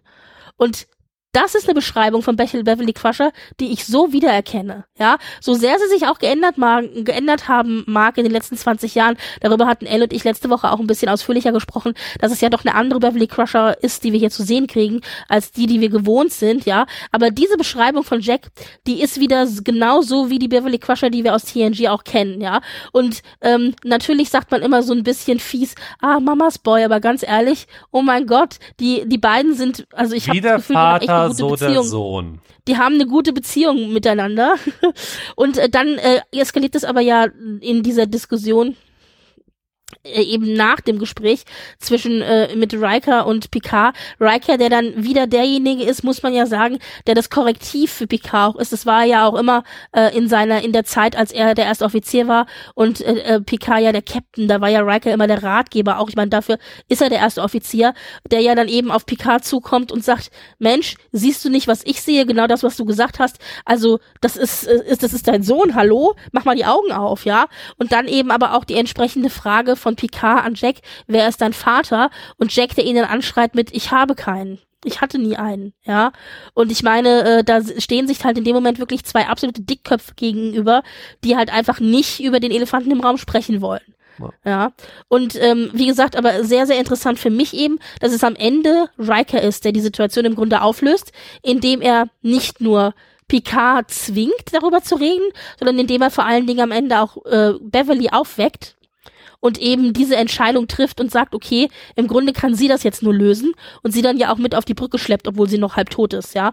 Also ohne Riker wären wir dann verloren gewesen in dieser Folge. Ja, und, und, und es passt halt auch zu seiner äh, Auffassungsgabe, die wir halt in, in der ersten Staffel von Picard gesehen haben, wo er äh, zu Soji ja gesagt hat, so, hey, diese Kopfneigung ja, ein, erkenne ich aus ein, 20 genau, Kilometern Kopf, Entfernung. Ein kurzes, genau, ein kurzes Kopfnicken und ich weiß, es ist Datas Tochter. Ja. Genau. Ein kurzer, ein kurzer äh, Wutanfall und ich weiß, es ist Picards Sohn. Mhm. Aha, okay.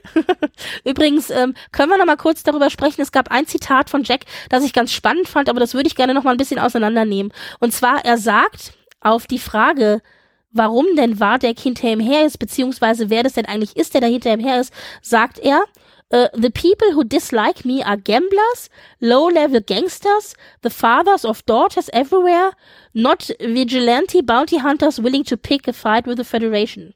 Also, die Leute, die mich nicht mögen, sind Spieler, low-level Gangster, die Väter von Töchtern überall und keine ähm, Vigilante äh, Bounty Hunters, die ähm, bereit sind, einen Kampf mit der Föderation auszuführen. Und dieses Zitat finde ich halt so spannend in Bezug auf Wardeck, weil man sich dann nämlich fragen kann, wer ist dann Wardeck? Genau, also das ist auch, auch wie ähm, äh, äh, Jack unterwegs ist. Es erinnert äh, an sehr vielen Stellen einfach, äh, teilweise auch einfach wie äh, wie Quark in manche Sachen reingestolpert ist und vielleicht auch ab und an mal äh, ein Stück abgebissen hat, was ein bisschen zu groß für ihn war.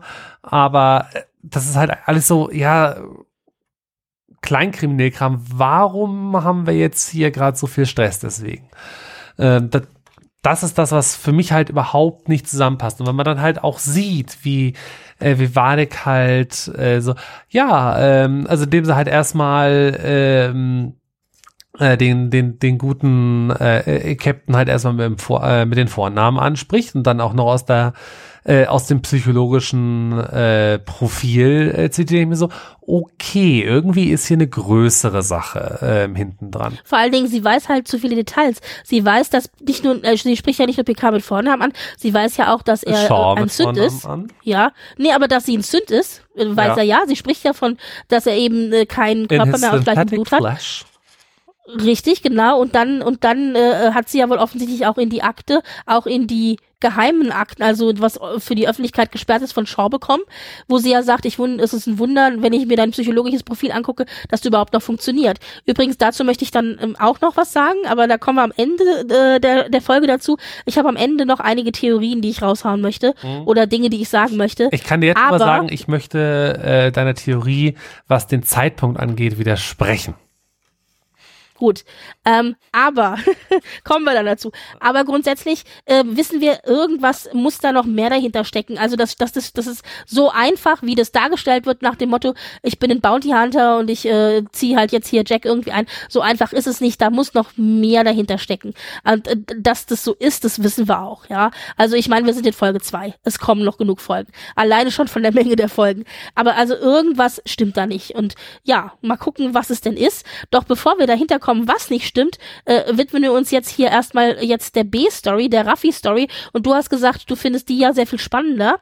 Ähm, Denn äh, Ruffy hat ja versucht äh, herauszufinden, wer dieses Bohr-Equipment quasi geklaut hat, um einen Anschlag zu verhindern, was ja ja nicht gelungen ist. Und statt jetzt ähm, zu sagen, okay, gut, es ist mir nicht gelungen und wir äh, schließen den Fall ab und legen alles ad acta, ist sie so aufgehetzt, dass sie äh, mit ihrem mit ihrer Kontaktperson äh, bei bei der Sicherheit spricht, bei also bei oder Section 31 oder wo auch immer die herkommt und äh, sagt, du kannst doch hier nicht glauben, dass der angebliche Schuldige, den sie gefunden haben, der wirkliche Schuldige ist. Das ist nur eine, eine Farce, um die Öffentlichkeit zu beruhigen. In Wirklichkeit steckt da jemand anders dahinter und ich lasse das nicht auf sich beruhen. Es sind 117 Tote und die können doch nicht einfach umsonst gestorben sein. Und obwohl ihr dann ihre Kontaktperson wirklich auch sagt, jetzt beruhig dich bitte Disengage. und mach dich nicht mach dich nicht genau, äh, also mach dich nicht selber fertig und such die Schuld nicht bei dir, sondern beruhige dich und disengage, also halt die Füße still, ja, macht sie es ja nicht, sondern sie, und das passt aber auch wieder zu Raffi, ähm, sie äh, widersetzt sich dem ja und ohne, also sie tut so, als ob sie die Füße still hält, aber in Wirklichkeit macht sie sich auf, um eben selbst äh, zu erforschen, wer denn da jetzt der Bösewicht ist. Und ich bin da so ein bisschen hin und her gerissen, was diese Entwicklung der Story angeht, weil ich hatte das Gefühl nach Season 2, also in Season 1 sehen wir eine Ruffy, die einfach auch äh, eine schwierige Zeit hinter sich gebracht hat. Jetzt Ähm, war nicht nur, am Anfang der Staffel war sie ein Wrack. Ja, und aber nicht nur, da, da waren viele verschiedene Faktoren, die eine Rolle gespielt haben. Unter anderem ja auch ihr, ihr Drogenmissbrauch, aber das war nur ein Punkt von vielen.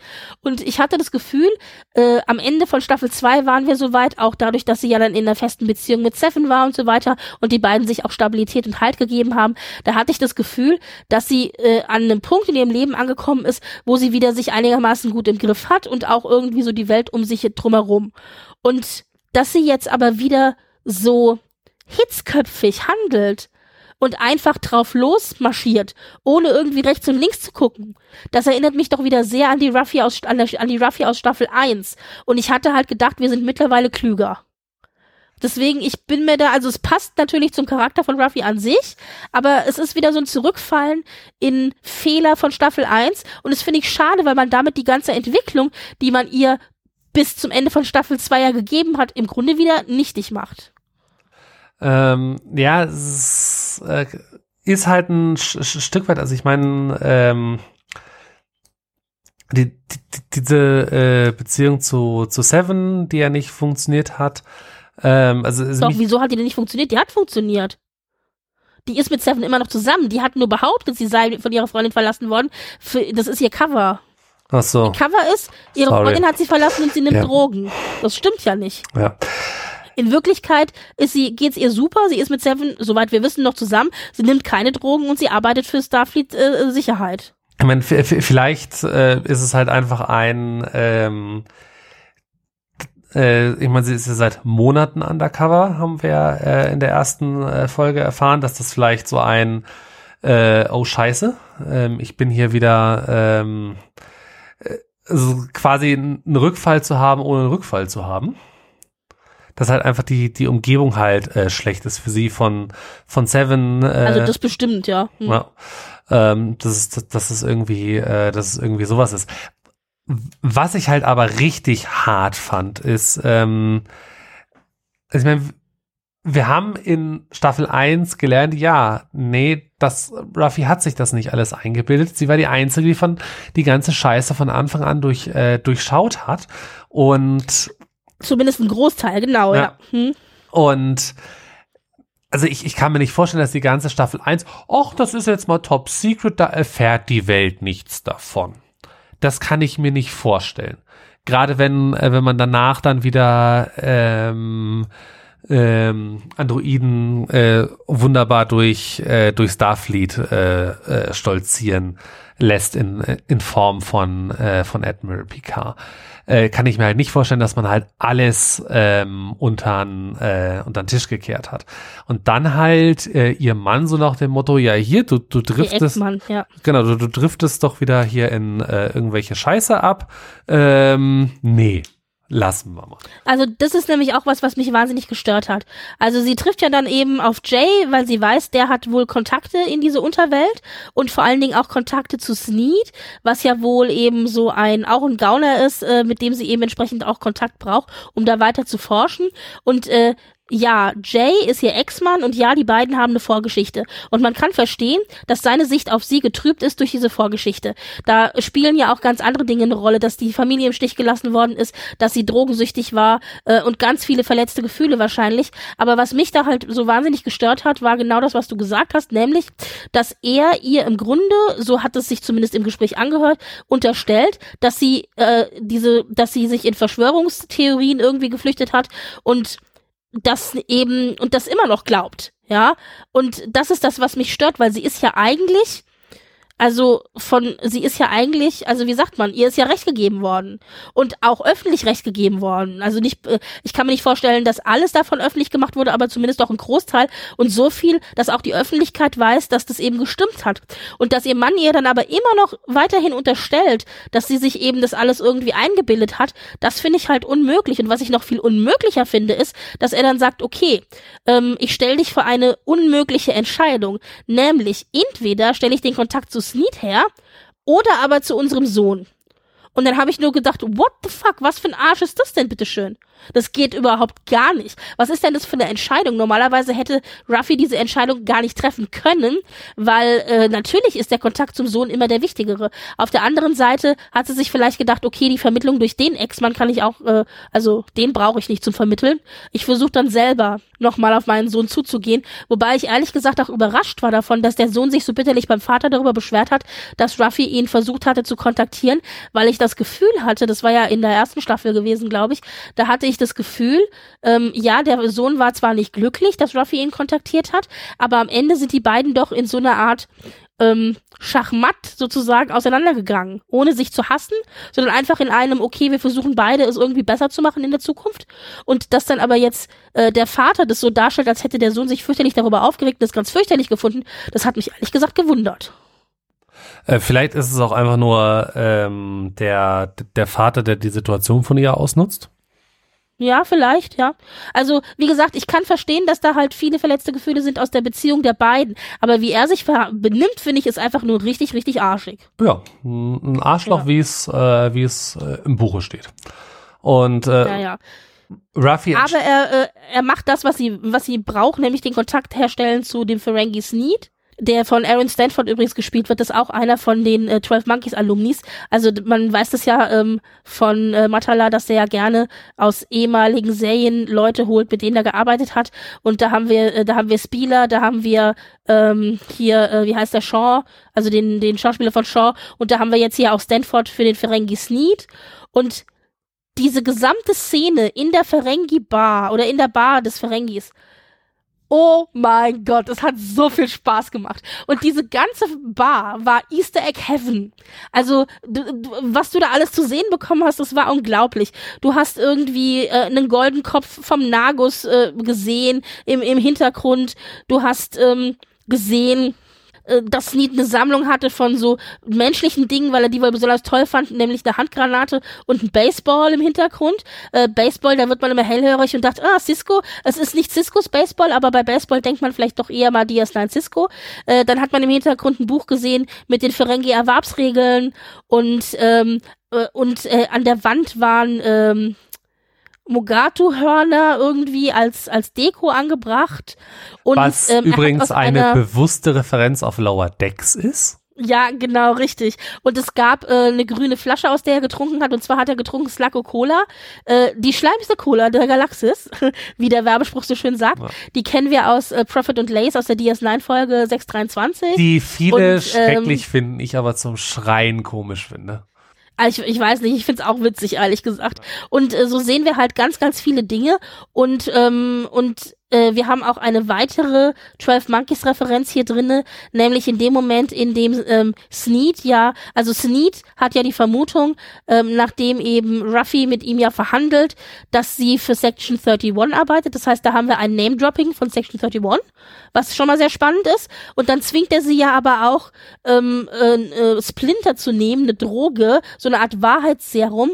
Und da interessant auch die 12 Monkeys Referenz wieder, weil Splinter war auch die Droge, die in 12 Monkeys verabreicht wurde. Ja, also Und- da haben sie einfach den gleichen Namen äh, genommen. wa- warum es halt äh, dazu kommt, weil ähm, äh, Ruffy sagte, dass sie für den einen war es ein Klingone oder war äh, nee, die Luca. äh, Die Luca, ja. ein ähm, Romulaner. Romulaner äh, äh, arbeitet und so. Hey, Also ich der, arbeite der für sein soll. genau, ich arbeite für den. Das, das kann nicht sein.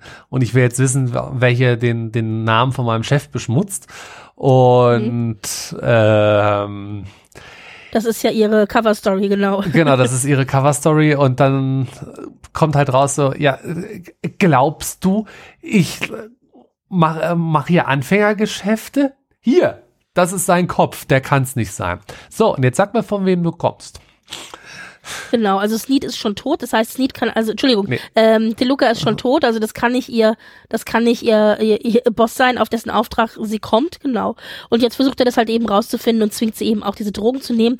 Und äh, sie bleibt ja dann bei ihrer Cover-Story, wo er noch sagt, oh, beeindruckend, nur ein Hardcore-Junkie kann sich so lange gegen die ähm, Auswirkungen von dieser Wahrheitsdroge quasi wehren. Und wir alle so, ah, okay, endlich kommt es jemand zugute, dass sie lange Drogen genommen hat. Ist ja auch nicht so üblich. Aber es führt dann eben dazu, dass sie tatsächlich das Bewusstsein verliert durch diese starken Drogen und aber noch mitbekommt, dass natürlich als die große Rettung am Schluss plötzlich Worf im Raum steht, der mit seinem äh, klingonischen, es, ich weiß nicht, ob es ein Butlet war, es war auf jeden Fall irgendeine klingonische Waffe, einfach mal alle wirklich komplett äh, dahin gerafft hat. Also ein kurzer äh, Kampf von Worf gegen äh, Sneed und alle anderen, Sneed köpfe ja dann auch. Also es war schon sehr geil. Also es fehlt eigentlich ich mein- nur Choose to live zwischendrin. Worf ist zurück und zwar aber wie? Ja, also diese I'm back, bitches. Das war die geilste Szene überhaupt. Es hat so viel Spaß gemacht. Ja. Und dann Da hat fehlt man ja auch noch dann I'm told you, do not engage. richtig. Dann kam nämlich auch dieses Disengage, Engage genau, wo er ja äh, und ich meine, Worf hat ja sowieso die besten One-Liner im Star Trek Universum ganz generell, ja, und hat ja dann eben auch dieses I told you don't äh, don't engage, also bitte mach nix, ja. Also es war wirklich, war wirklich super. Und dann schnappt er sich ja Ruffy und die beiden stolpern quasi aus der Bar raus und während sie rausstolpern, kommt halt das musikalische Klingonenthema. Ja, dieses dü dü dü. Also es ist wirklich ganz, ganz großartig. Es hat so viel Spaß gemacht. Und äh, hier übrigens kurzer Fun Fact. Michael Dorn ist jetzt mit dieser Folge 275 Mal im Star Trek Universum in der Folge aufgetaucht. Das macht ihn zum einen der am meisten in Star Trek aufgetauchten Schauspieler generell.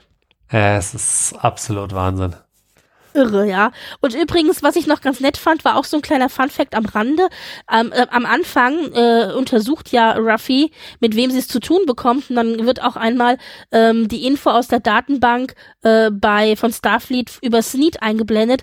Und da kann man tatsächlich einiges rauslesen, wenn man das auf Standbild setzt. Und zwar Sneeds Associates sind Jay, Ruffys Ex-Mann, Morn von DS9, kennen wir ja, der immer in der Bar sitzt, Quark und Brunt, ja, auch DS9-Referenzen und Thadion Okona aus der TNG-Episode ähm, äh, The Outrageous Okona, beziehungsweise er hat ja dann auch im Prodigy eben äh, in einigen Episoden mitgespielt. Das heißt also Jay, Morn, Quark, Brunt und Okona. Okay, das sagt uns alles schon mal was.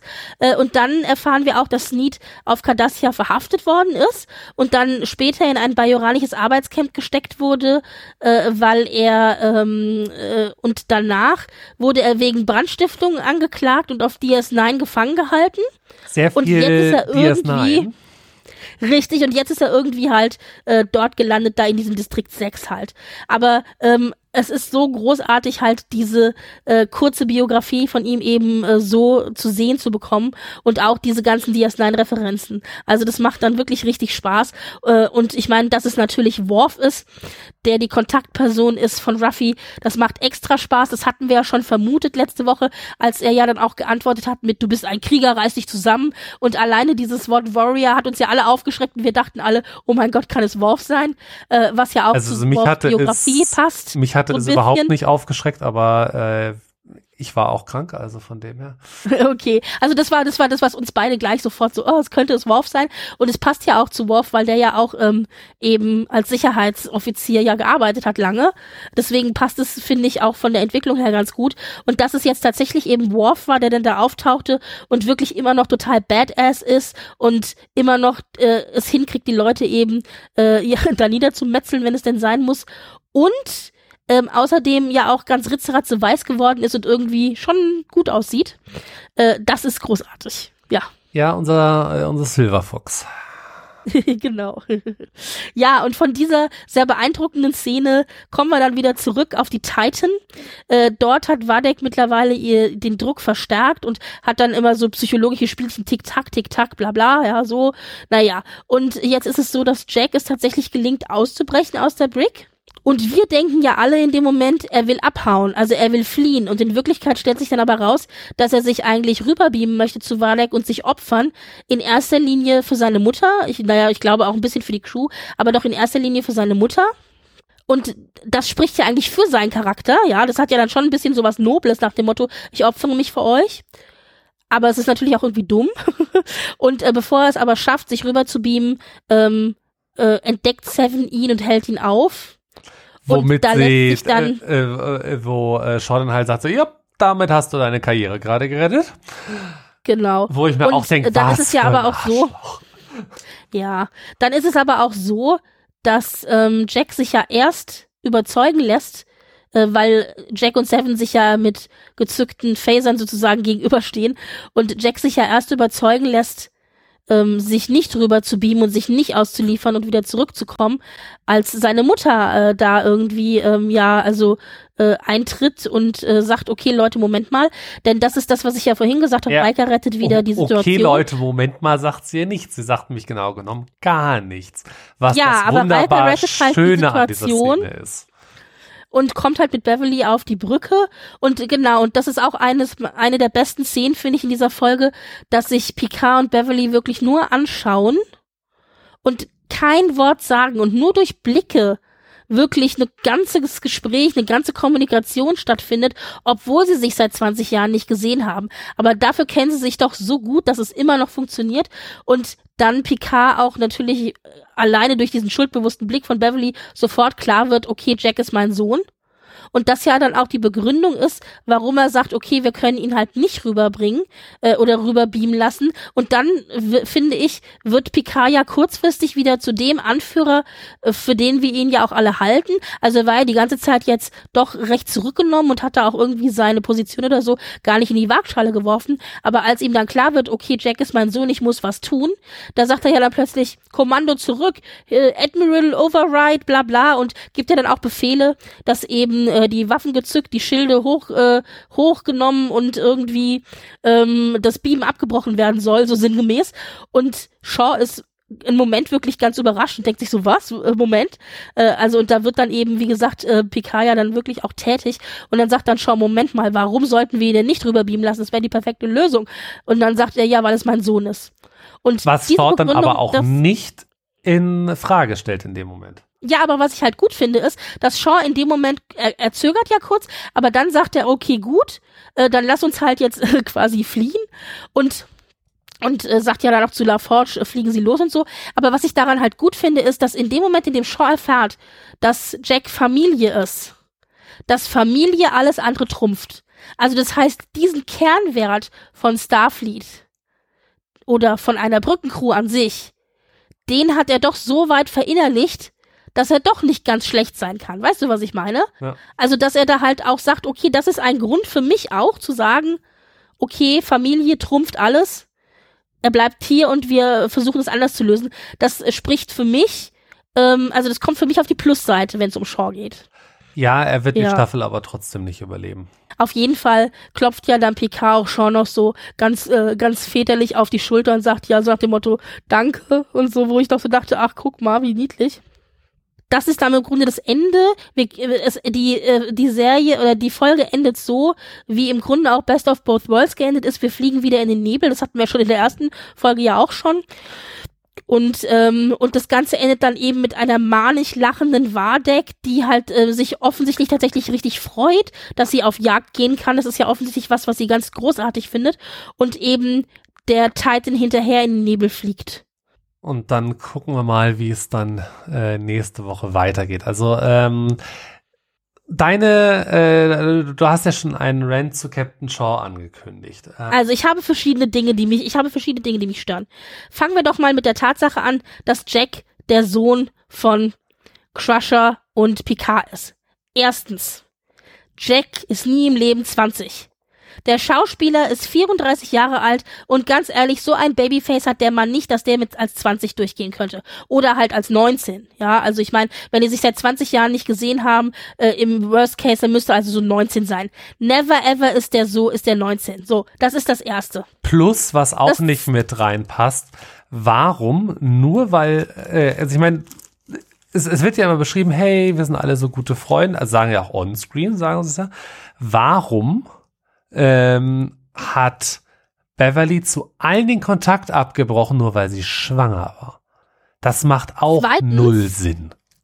Das haben wir nämlich letzte Woche auch besprochen. Ich habe gesagt, ich schätze Beverly als Person nicht so ein, dass die einen Sohn ihrem Vater entziehen würde. Das glaube ich nicht. Selbst wenn sie mit Picard total zerstritten gewesen wäre, was sie ja nicht war, selbst dann würde sie einem Kind dem Vater nicht entziehen. Vor allen Dingen nicht, weil sie ja schon Witwe ist und an, an, an äh, Wesley gesehen hat, wie schlimm es sein kann, wenn ein, ein Kind seinen Vater nicht hat. Also das passt halt für mich mit der Figur von Crusher überhaupt gar nicht zusammen wir hatten ja vermutet gehabt, dass da eventuell, weil wir ja so starke Worth of Khan Vibes hatten, hatten wir vermutet, dass da eventuell eine ähm, genetische Manipulation irgendwie mit dem Spiel ist.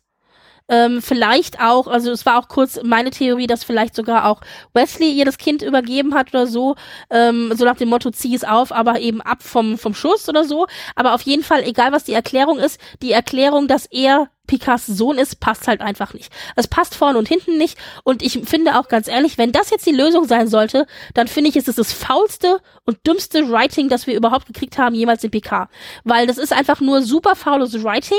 Es stimmt vorne und hinten nicht. Und es ist genauso wie mit Vadek. Vadek mag eine super tolle Schauspielerin sein. Also die Amanda Plummer ist eine super tolle Schauspielerin. Vadek ist ein, ein guter, also ist ein, ein guter Bösewicht, aber ist halt nur eine Note böse und das ist lang langweilig. Und genauso ist es für mich auch mit Crusher ähm, und eben mit Jack Crusher. Er soll Picards Sohn sein. Oh, der heilige Picard hat Sohn und so. Und das ist für mich vorhersehbares, super langweiliges Writing. Wenn das die Lösung ist, dann finde ich es ernsthaft schlecht muss ich ganz ehrlich sagen. Dann wäre ich extrem enttäuscht von Star Trek Picard. Und ich hoffe, es ist nicht die Lösung denn wir kriegen ja noch ein paar Folgen, ja. Aber wenn das jetzt das, das, das, das, wenn das die große Überraschung sein sollte, dann ist es für mich einfach wirklich faules Writing. Ja, zumal es auf, auf, auf so vielen Ebenen halt ähm, nicht, äh, nicht passt und auch dieses, oh, ein Sohn von Picard, äh, haben wir jetzt auch schon äh, also wir, äh, wir haben, äh, wir haben ihn schon so untergejubelt, wir haben ihm äh, den Neffen schon genommen, ähm, wir haben ihn schon geklont, wir haben dann noch mal einen Androiden aus ihm gemacht, so langsam reicht's. Also das Einzige, ich was jetzt noch halt fehlt, ist Spiegeluniversum, Picard fehlt nur noch. Wir hatten halt letzte Woche diskutiert, wenn tatsächlich äh, ähm, äh, Jack geklont sein sollte. Els Theorie war gewesen, dass er ähm, aus dem, aus vielleicht dem Material von ähm, ach, jetzt habe ich vergessen, wie mit Vornamen hieß, der Vater von Wesley, Jack? geklont ist von, von Crusher. Jack? War das auch Jack? Mhm. Commander ja, Jack Also sie Crusher. hatte eben, sie, sie hatte gedacht, dass äh, er vielleicht mit Material von Jack Crusher geklont wurde, weil wir auch dann diesen Koffer gesehen haben, den wir in Family gesehen hatten, äh, letzte Woche in der Episode. Meine Theorie war, dass er vielleicht mit Material geklont, also mit äh, aus unterschiedlichem Material geklont würde. Ich hatte kurz an Kirk gedacht, aber ich hatte auch an Picard gedacht. Ich könnte mir vorstellen, dass vielleicht Anteile von Picard innen drinne sind, ja. Und meine Frage ist aber auch vielleicht, auch die zweite Frage, äh, vielleicht ist Beverly gar nicht seine biologische Mutter ja, sondern vielleicht war sie nur seine Ziehmutter. Also äh, das irgendwie, das stimmt ja alles vorne und hinten nicht. Das ist für mich alles irgendwie, ja. Und wie gesagt, ich bin tatsächlich, wenn das die Lösung ist, die wir hier präsentiert bekommen haben, und wenn das die Lösung bleibt, dann bin ich da einfach super enttäuscht von, weil es für mich einfach, wie gesagt, vorhersehbares faules Writing ist. Ja. Das ist das eine. Das heißt, mit dieser Lösung habe ich halt echt ein Problem. Und es könnte natürlich immer noch sein, dass es nicht die Lösung ist, weil Picard und Beverly haben sich ja nur die ganze Zeit angeguckt und haben gar nicht miteinander geredet. Vielleicht wäre hier die Lösung gewesen, tatsächlich mal miteinander zu reden, weil ja jetzt Picard annimmt, es ist der Vater, aber es könnte ja genauso gut auch sein, dass in der nächsten Episode Beverly um die Ecke kommt und sagt, ja, und was ich übrigens noch sagen wollte, du bist doch nicht der Vater. Ich habe nur nichts gesagt, weil ich wollte, dass er auf dem Schiff bleibt. Ja, also ich kann es mir zwar nicht vorstellen, aber es könnte ja durchaus sein. Ja, ja, das ist das eine. Ähm, aber bevor ich jetzt zu Shaw weitergehe, äh, willst du vielleicht noch was dazu sagen? Nö, zu, äh, zu, zu Jack bin ich, bin ich durch und äh, okay. das ist das eine. und ab. Ja, ich habe schon gesagt, mir gefällt ähm, Sean als Figur sehr gut und äh, der Schauspieler spielt ihn halt wirklich auch großartig und der macht mir sehr viel Spaß und ich glaube tatsächlich auch, äh, der kommt ja noch in ein paar Episoden vor, dass der auch noch mehr wachsen wird und ich habe ein, ein, die eine oder andere Vermutung, was Shaw angeht. Also Shaw wird ja eben gezeigt als so ein Stickler für die Regeln, der eben sich äh, wirklich sklavisch an die Regeln hält und für den eben seine Crew auch super wichtig ist. Er sagt ja auch, meine 500 Mann Crew versus zwei alte Deppen, die denken, sie können noch was reißen, dann ist mir noch meine 500 Mann Crew wichtiger, ja. Und also das heißt, da stellt er deren Wohlergehen eben über das von von also wie wie heißt es so schön, äh, das ähm, Wohlergehen von vielen versus das Wohlergehen von wenigen oder einem Einzelnen. By, uh, Richtig, genau. Also ich zitiere ja Spock, der das ja mehrfach gesagt hat in Star Trek, aber unter anderem auch in Star Trek 2 und Star Trek 3, aber vor allen Dingen Star Trek 2 und in seiner großen äh, Spoiler-Sterbeszene. naja, und und das ist natürlich auch so ein Thema, das immer wiederkehrt. Und äh, als so ein Typ wird er uns ja gezeigt. Und der wird auch als grundsätzlich unsympathisch gezeigt. Aber ich glaube, dieses, dieses Unsympathische hat natürlich auch bestimmte Gründe. Und meine Theorie ist jetzt folgende. Ähm, in der ersten Folge reagiert Shaw ja sehr, sehr aggressiv, wenn es um Borg geht. Sowohl auf Seven, die ja ehemalige Borg ist und auch immer noch das Implantat im Gesicht trägt, also der lebende, die lebende Erinnerung daran, dass sie mal Borg war. Und aber auch ähm, auf die Erwähnung von Locutus, ja. Also da äh, reagiert er ja extrem aggressiv drauf. Und da habe ich schon gedacht, mh, hm, der hat vielleicht einfach schlechte Erfahrungen mit den Borg gemacht. Da war mein Gedanke vielleicht bei Wolf 359. Es muss nicht 3, Wolf 359 sein, aber das würde sich ja jetzt anbieten, weil da war ja irgendwie jeder gewesen. Da muss er ähm, dann aber verdammt jung gewesen sein. Aber Best of Both Worlds, also wie lange ist das denn her? Das ist nicht so lange her. Naja, das äh, Best of Both Worlds war in Staffel 3, das war 90, 91. Ähm, Nein, aber in Canon. In Canon. Ja, in Canon ist es genau, äh, genauso lange ähm, her. Naja, aber dann ist es vielleicht nicht bei Wolf 359 gewesen, aber ich habe auf jeden Fall das Gefühl, er hat grundsätzlich schlechte Erfahrungen mit dem Borg an sich gemacht. Ich glaube, da steckt eine Geschichte dahinter. Und als jetzt Wadik heute in der Folge gesagt hat, ähm, äh, in nachdem Canon, ich deine Psych äh, 2366. Und jetzt sind wir 2400 irgendwas, das heißt mindestens 1. 35 Jahre her. Es hieß 2401 angeblich. Ja, auf, auf dann, äh, dann sind es 35 Jahre. Ja, das wäre aber machbar. Dann wäre er ein sehr junger Offizier gewesen, aber das wäre, wäre machbar.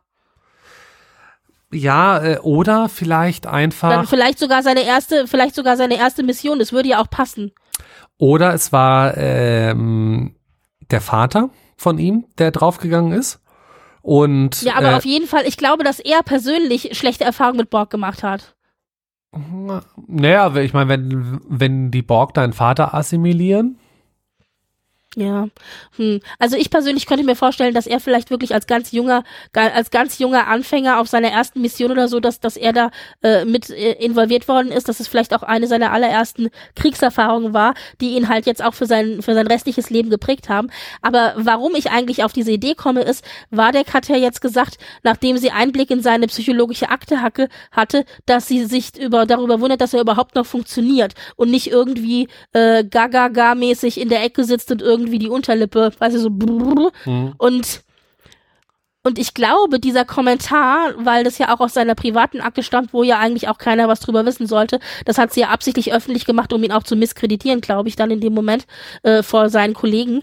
Und ich vermute, dass dieser Kommentar eben gemacht wurde, weil ich, ich, meine Theorie ist, er hat eben schlechte Erfahrungen mit dem Borg gemacht. Vielleicht ist er selber ja auch teilweise assimiliert gewesen, man weiß es ja nicht.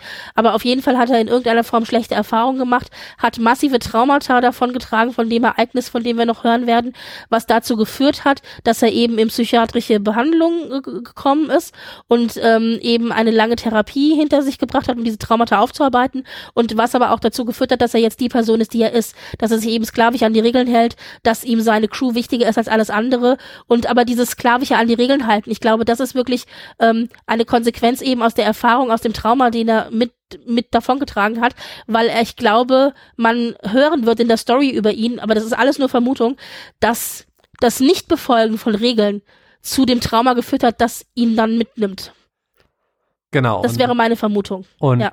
da passt und aus dem, äh, aus dem Blickwinkel heraus rein aus dem Blickwinkel, doch, ich finde schon, aber das ist eine andere Diskussion. Ähm, aus dem Blickwinkel heraus finde ich, passt es aber natürlich äh, äh, passt es zur Figur des Captain Shaw, den wir heute halt sehen. Also ich finde, und das ist nämlich auch das, wo ich gesagt habe, da ist dann ganz viel Grau in der Figur. Äh, weil viele sagen, äh, was für ein unsympathisches, arrogantes Arschloch. Aber wenn man dann eben diese Background-Story erfährt, ich und sagen wir mal, es wäre jetzt die Background-Story so ungefähr, wie ich sie beschrieben habe, dann würde man ja sagen, okay, vielleicht verstehe ich ihn doch ein bisschen besser und verstehe doch ein bisschen besser, wo eben die Art und Weise, wie er reagiert, herkommt. Und auch eben so dieses Ablehnen von alles, was mit Borg zu tun hat. Ich meine, er benimmt sich ja auch Seven gegenüber richtig ätzend, ja. Und, ähm, und dass er das aber nicht abschütteln kann. Also das wäre meine Theorie, was Shaw angeht. Aber das ist natürlich jetzt eine sehr detailreiche Theorie, dafür, dass wir nur zwei Kommentare gehabt haben. Meine äh, Vermutung äh, ist etwas, was ähm, leicht später stattgefunden hat und ein bisschen länger und hm? ein bisschen blutiger war. Was ausgelöst wurde, weil sich jemand nicht an die Regeln gehalten hat. Okay. Äh, dass er ein Kind des Dominion-Krieges ist. Und da sein Trauma herkommt. Ja, das würde natürlich auch super passen. Das würde auch passen, weil ja auch, glaube ich, Matala und Co. immer wieder gesagt haben, sie möchten die S9-Referenzen reinbringen. Äh, auch, auch unabhängig davon, weil, weil Cisco war ja jemand, der öfters mal, ja, passt schon, passt schon, passt schon. Also, äh, wie er hinter Eddington hinterher äh, gejagt ist, war ja alles andere als by the book. Äh, und da, da gibt's halt an vielen Stellen Sachen, wo er halt absolut gegen die Regeln äh, gehandelt hat. Und wenn, wenn durch eine dieser Entscheidungen halt ähm, Shaw sein äh, Trauma äh, erlitten hat, würde das halt auch erklären, warum er so ein pedantisch by the book ist. Mhm. Was, Absolut, ja. Wenn dann halt, äh, wenn dann halt noch irgendwo noch die Borg mit reinpassen, ähm, Schauen wir mal. Also das wird. Ähm also ich denke, wo wir uns darauf einigen können, ist, dass auf jeden Fall irgendein Ereignis äh, aus dem er ein Trauma äh, mitgenommen hat, dafür zuständig ist. Ob das jetzt Wolf 359 ist oder ob das jetzt der Dominienkrieg ist, ist ja dann im Grunde auch egal. Aber es ist auf jeden Fall, es muss sowas in der Art gewesen sein. Dominienkrieg ist natürlich zeitlich näher, das würde vielleicht dann besser passen, das stimmt. Ja. Also ich meine, kann natürlich ja. auch First Contact sein, da sind ja auch genug Schiffe. Ja, alles Mögliche, natürlich, klar, klar. Ja. Ähm, grundsätzlich muss ich sagen, für diese Folge, diese Folge war für mich eine sehr, sehr gemischte Tüte, denn auf der einen Seite haben wir zwei, drei Szenen gehabt, von denen ich sage, wow, das waren schauspielerisch großartige Szenen. Die Szene zwischen Picard und Jack in der Brick, war super gut gespielt. Da habe ich das Gefühl gehabt, die beiden Schauspieler haben sich sozusagen selber ans Limit gepusht. Das hat sehr, sehr viel Spaß gemacht. Man muss auch erstmal, muss man wirklich auch sagen, man muss auch erstmal gegen einen Stuart bestehen, ja, weil der kann ja echt alle an die Wand spielen auch und da hat er sich ganz gut behauptet, finde ich, Splina. Ähm, dann hatten wir die Szene mit Picard und Crusher, wo sie halt gar nichts gesagt haben, sich nur angeguckt haben und eine ganze, äh, eine ganze Lebenszeit an, an Gespräch sozusagen stattgefunden hat in diesen wenigen Sekunden. Das war auch eine so starke Szene. Und auch wo ich super gesagt hab, eingefangen von der Kamera. Ja, total toll, ja. Und ich muss auch sagen, Amanda Plummer, so langweilig ich, ich sie finde äh, als Bösewicht, aber auch wie sie den Bösewicht gespielt hat. Dieses, es hatte, ich finde zwischendurch sogar ein bisschen was von äh, Karikatur, karika karikiertem Bond-Willen, wie sie da so in diesem Sessel sich zurückgelehnt hat mit der Zigarette im Mund, weißt du, so es auch. Fehlte nur noch die, es fehlte nur noch die schwarze Katze. Ja, und die Augenklappe, oder? Ja. Also ich dachte auch, so mehr Bond-Willen kann man hier nicht, äh, bösen Bond-Willen kann man hier nicht raushängen Auf lassen. einen auch mit dem Aber Stuhl so leicht hin und her fahren, wie es Ja, halt ja. ihr Vater äh, als Chang schon gemacht hat. Also die, äh, Ja, man, man hat nicht gerade äh, gespart. Äh, interessantes Detail übrigens noch aus dem Ready Room zu ähm, die Brücke, äh, die wir da sehen. Das ist das Unterdeck ähm, der La. Sirena. Wo wir Ja, auch ich dachten weiß, so, ich ah. Set Recycling. Ja, ja, genau. Again. Genau, genau. Aber halt ja, auch wieder also, in der guten waren, Qualität, wie wir sie halt auch von äh, Disco und Co. her kennen, dass man halt nicht sieht, Hm. ach, das ist jetzt wieder ähm, Auf den ersten Blick, ja. Hm. äh, das gleiche Set, wir haben nur mal die Farbfilter auf den Scheinwerfern ausgetauscht. genau. Ja, aber das, das sind zum Beispiel so ein paar Szenen gewesen in dieser Folge, wo ich sage, die waren super gut gespielt und das war wirklich großes schauspielerisches, qualitatives Können, das mir sehr viel Spaß gemacht hat und dem entgegenstehen dann aber, wie gesagt, faules Plotwriting, äh, vorhersehbares Schreiben, das äh, und einfach ähm, immer dieses auf einer Note gespielte Charaktere, die dann einfach keinen Spaß machen. Ja. Da bin ich von Star Trek Besseres gewohnt und ich finde, ich kann auch den Anspruch an Star Trek tatsächlich haben. Ja, vor allem, äh, ich meine, da, da muss ja auch noch einiges kommen. Also ich meine, wir haben, äh, wen haben wir jetzt äh, bislang? Also wir haben, ähm, äh, wir haben Picard, wir haben Riker, äh, wir haben Seven, äh, wir haben Ruffy, wir haben Worf. Wir müssen irgendwo noch Diana ähm, über den Weg laufen, wobei das, glaube ich, nächste Woche schon sein könnte.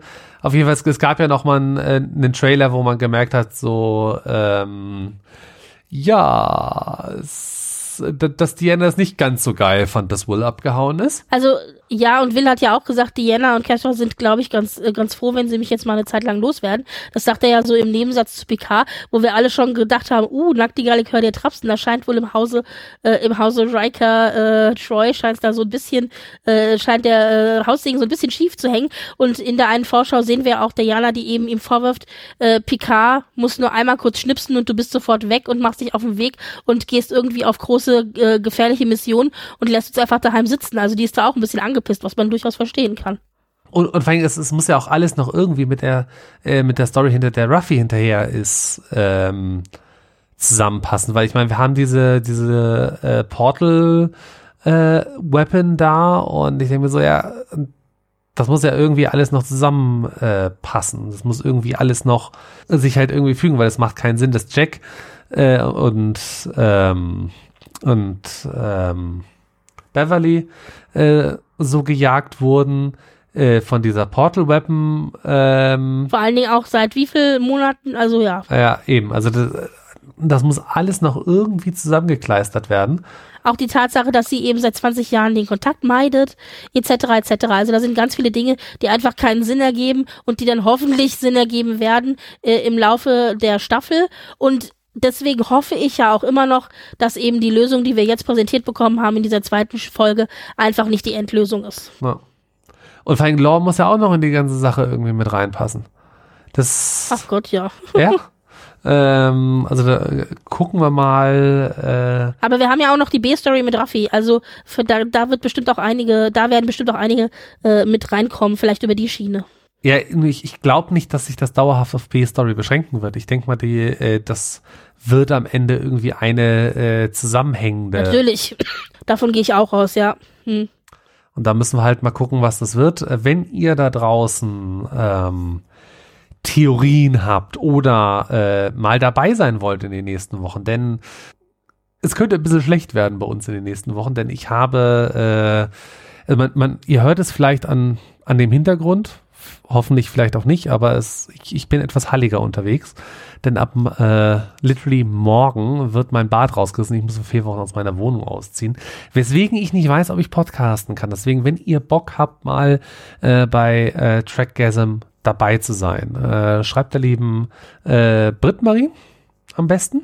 Ja, äh, auf Twitter oder äh, auf Twitter sehr gerne. DMs sind offen oder auf Mastodon. Mastodon äh, sind wir alle vertreten, inklusive auch der Trackgasm äh, Account oder aber hier eben an an mich am besten auf Twitter oder über die Trackgasm Seite an sich oder aber über was ist es Trackgasm at Äh, Pod, äh, äh, E-Mail meinst du?